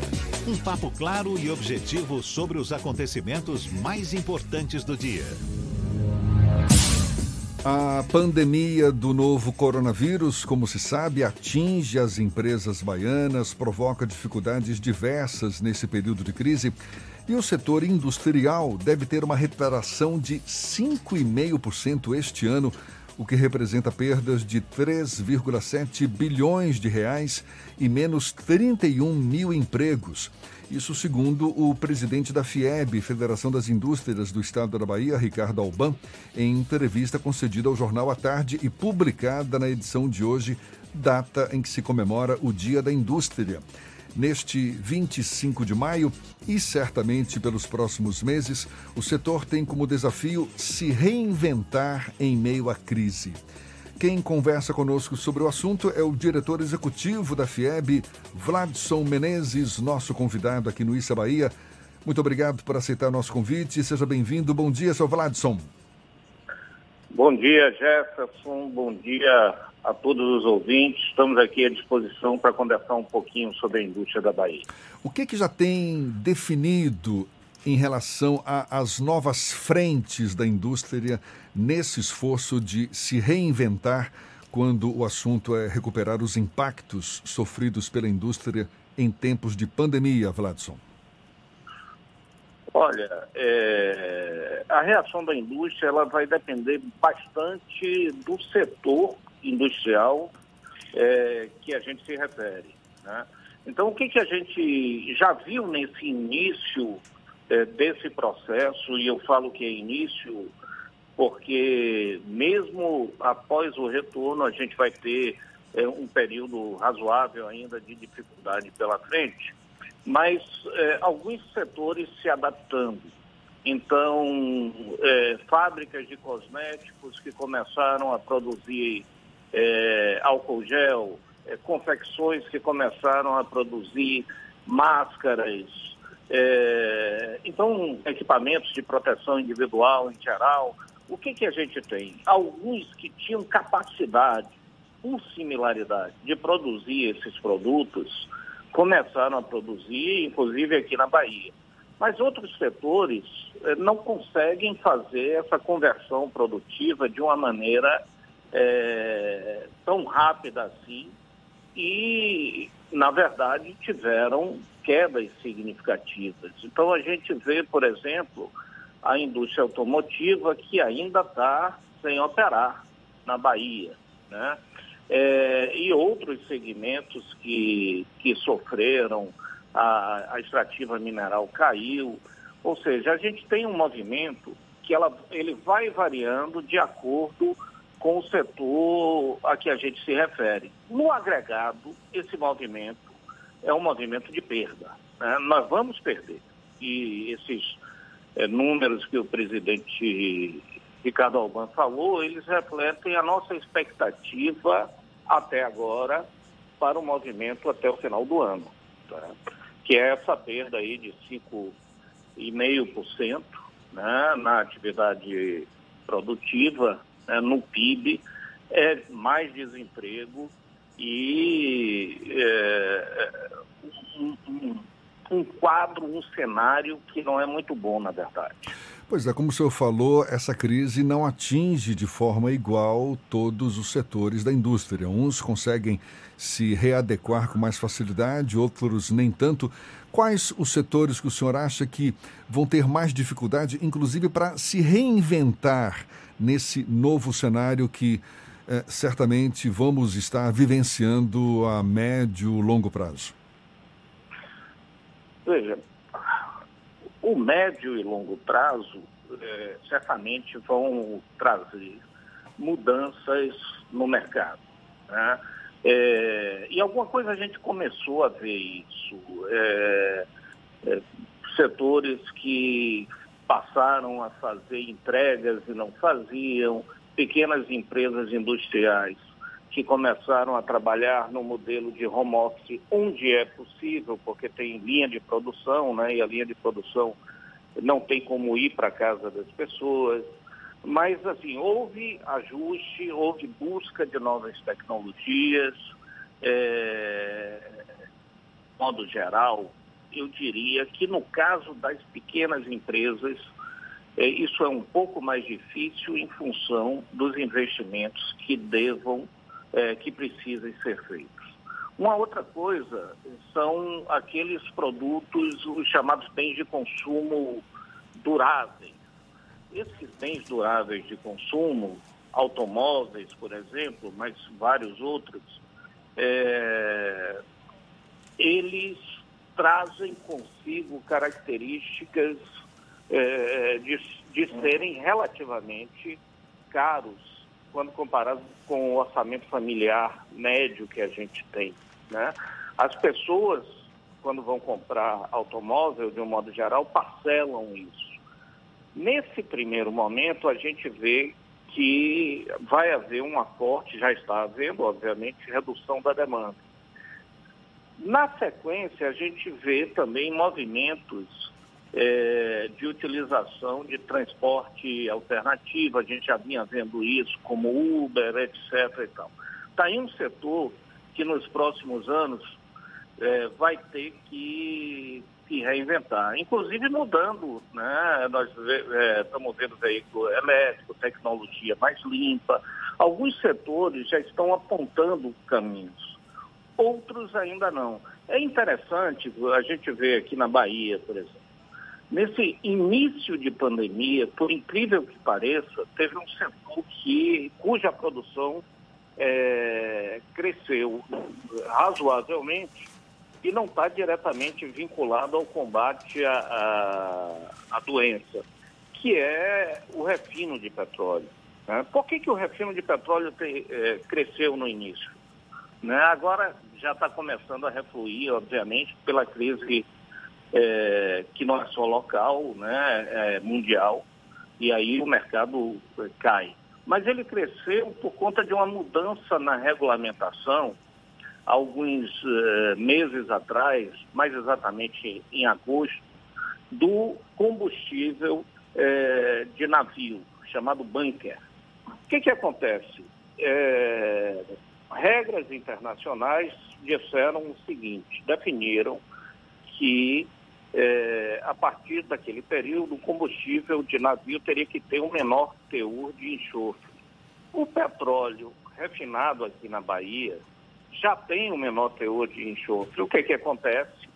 A partir do segundo semestre, a produção da nossa refinaria cresceu e quando a gente compara com o ano passado, por exemplo, o mês de março, esse crescimento foi de mais de 40%. Né? Mas isso é uma situação específica o que não vai se manter por muito tempo. Mas o que, que acontece? Aqueles é, segmentos menos poluentes têm mais chance no médio e longo prazo. E por isso eu estou dando esse exemplo. Vladson, nesse momento de pandemia, a indústria já, já começa a vislumbrar um momento de reabertura e como se adaptar a eventuais momentos em que vai haver fechamentos e aberturas, já que é isso a previsão das autoridades sanitárias até o surgimento de uma vacina ou de um remédio para o novo coronavírus?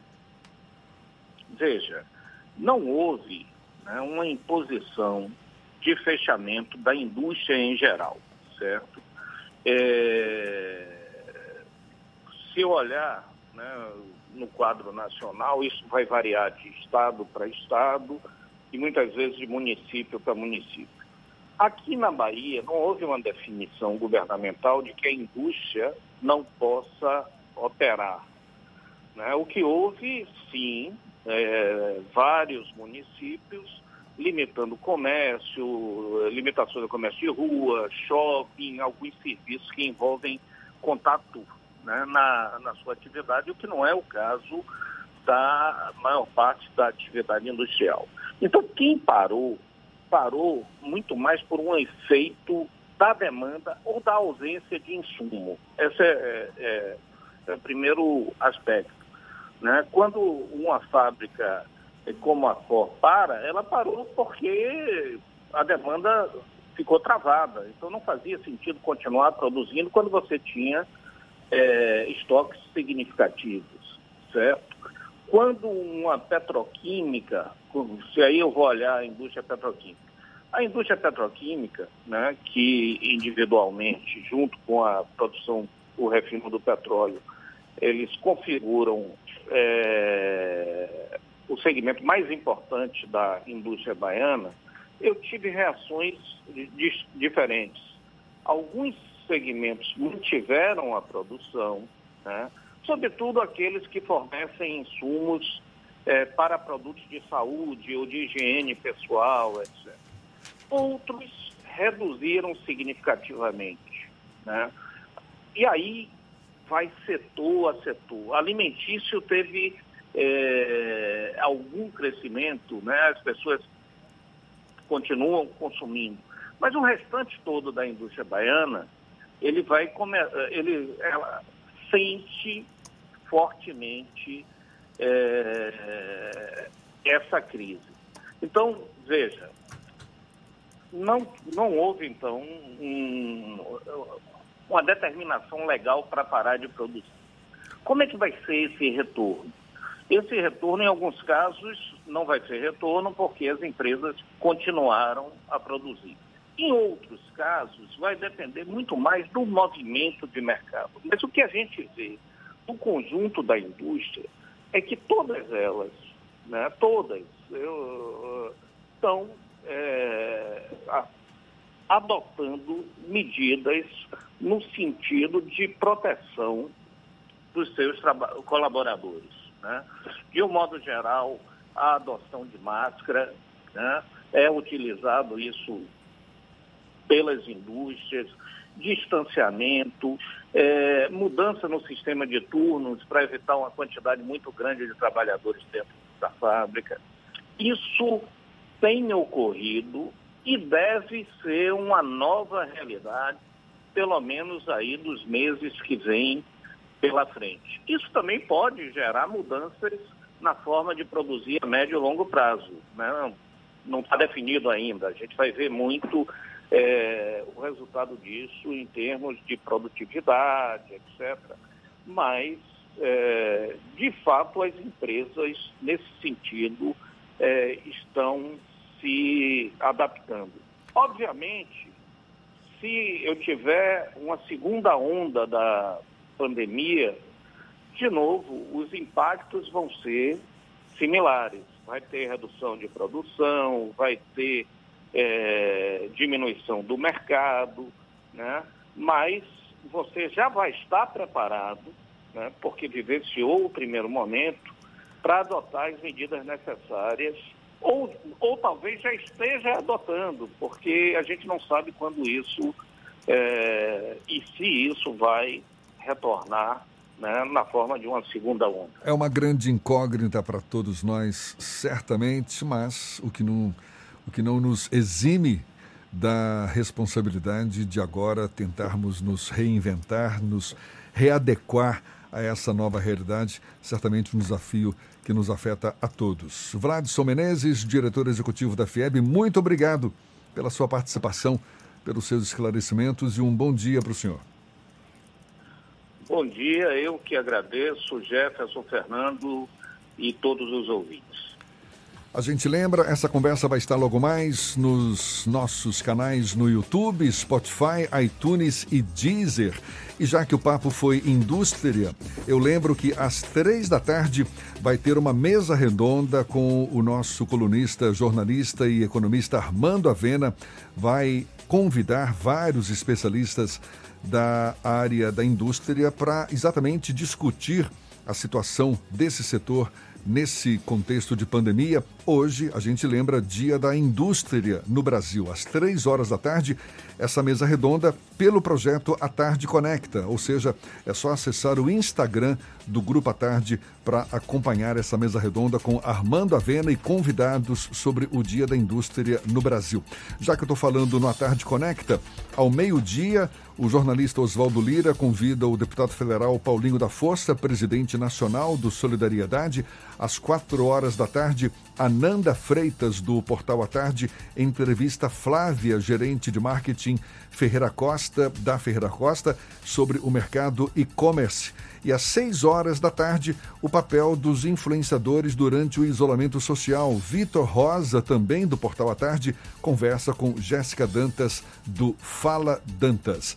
Portanto, pelo Instagram do Grupo à Tarde, todos esses papos, essas conversas e essa mesa redonda marcada para as três horas da tarde à sua disposição. Agora, 8h49 na Tarde FM. Você está ouvindo Isso é Bahia. Tem notícia boa para empresas fornecedoras de bens, serviços e obras. Agora você pode cadastrar sua empresa e participar das licitações do projeto Bahia Produtiva. Tudo fácil, rápido e seguro. Baixe o aplicativo Sol, solução online de licitação. Pela Play Store, use Sol Fornecedor. Para iPhone, o link é fornecedor.sol.car.ba.gov.br. Banco Mundial, K Secretaria de Desenvolvimento Rural, Governo da Bahia. Aqui é trabalho.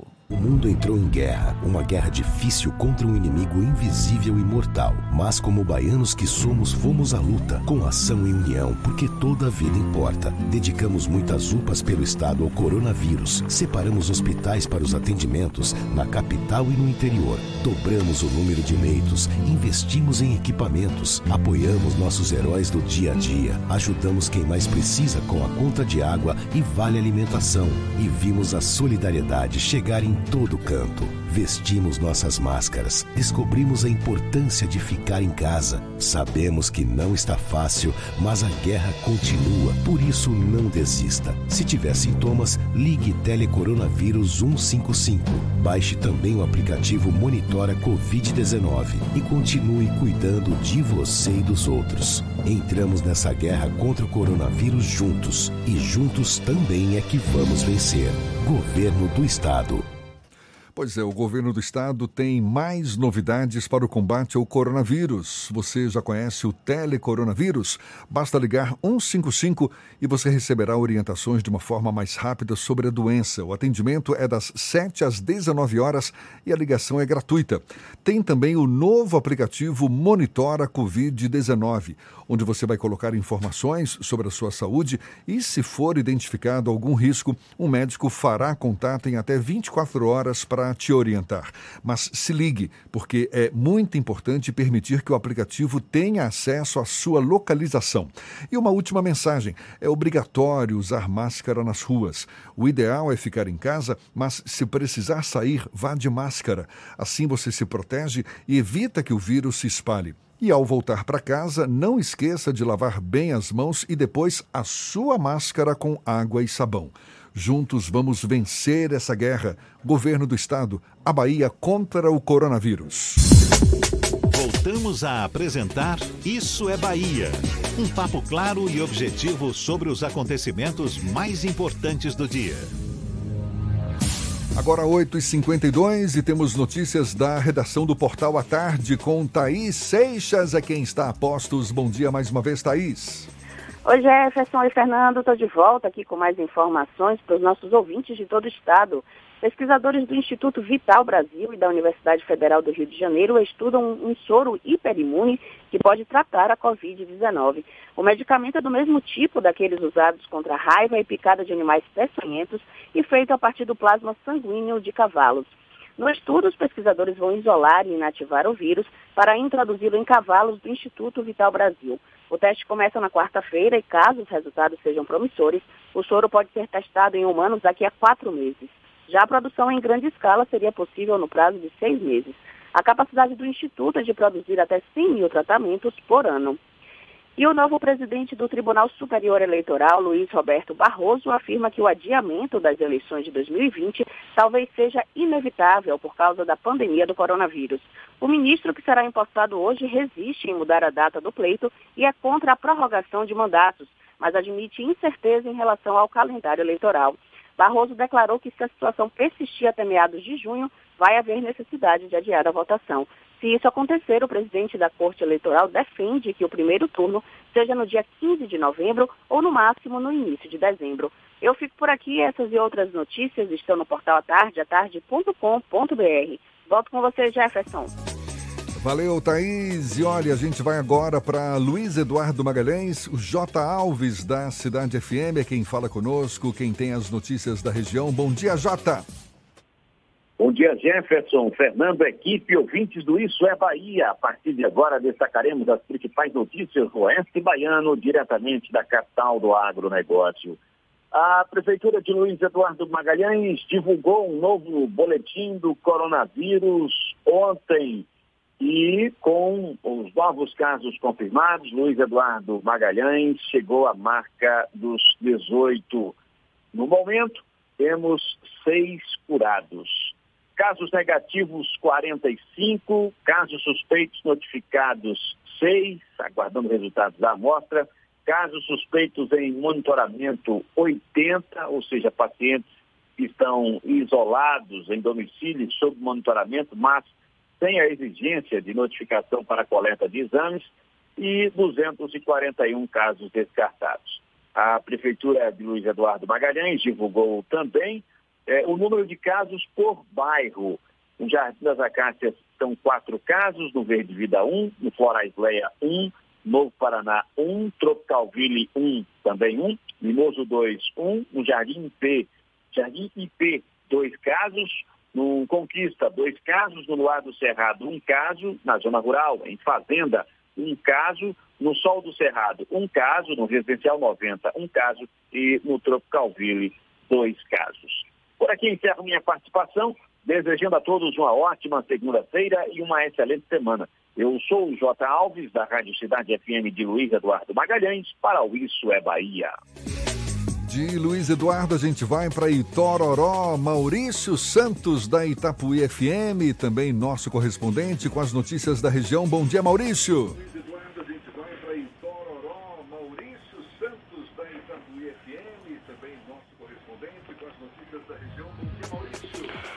Bom dia, Jefferson. Bom dia, Fernando. Bom dia a todos do Isso é Bahia. Bom dia para toda a Bahia. Vamos com notícias aqui da nossa região do Médio Sudoeste e vamos para a região aqui sul. Vamos para a cidade de Ibicaraí. Em Ibicaraí, dono de bar é preso por desobedecer decreto municipal. Na tarde deste domingo, policiais militares apresentaram na central de flagrante regional em Itabuna José Marcos Teixeira dos Santos, preso pelos crimes de desobediência, desacato e resistência à condução. Ele é de Bicaraí, dono de um bar localizado na rua Salomeia. Ao ser questionado sobre por que estaria desobedecendo o decreto municipal que determina o fechamento de bares e proíbe também aglomerações, passou a xingar os policiais. Foi dada a voz de prisão e o homem ainda tentou resistir, sendo necessário o uso da força policial para mobilizá-lo. Ele foi conduzido com uma lesão na cabeça em virtude de um momento da mobilização, bateu aí a cabeça no balcão do bar. José Marcos foi ouvido em termo circunstanciado da ocorrência, devendo responder pelos crimes acima citados, mas também deve ter seu alvará de funcionamento cassado, além de ser multado aí por desobediência ao decreto municipal. Infelizmente, né, devido a esse vírus da pandemia aí do, corona, é, do coronavírus, as pessoas ainda não é, entendem né, que corre um grande risco aí com aberturas de bares, aglomerações e desrespeitando também os decretos municipais. Jefferson Fernando, eu sou Maurício Santos falando aqui da Rádio Itapuí FM de Tororó, a capital da carne de sol. Para o Isso é Bahia, agora é com vocês. Bom dia. Acabou! Cadê o forró, Fernando? São João sem forró, dia 24 de junho. Provavelmente a gente vai ter um forrozinho, mas hoje é feriado de São João sem forró. Muito obrigado pela companhia de todos vocês. Amanhã retornamos às 7 da manhã para Salvador e em torno e a partir das 8 para todo o estado. às 11 da manhã eu estarei em uma live no arroba Bahia Notícias com o senador Jacques Wagner e um grande abraço no coração de todos vocês. Muito obrigado pela companhia, pela parceria, pela confiança. Aproveite bem o feriado, esse feriado meio meio murcho, né? Vamos dizer assim, mas não seja por isso. Aproveite Lusco bem fusco. o dia. É, lusco, fusco, murcho, enfim, seja o que for. Muito obrigado. Valeu, gente. Amanhã tem mais. Tchau, tchau, tchau, tchau, tchau, tchau.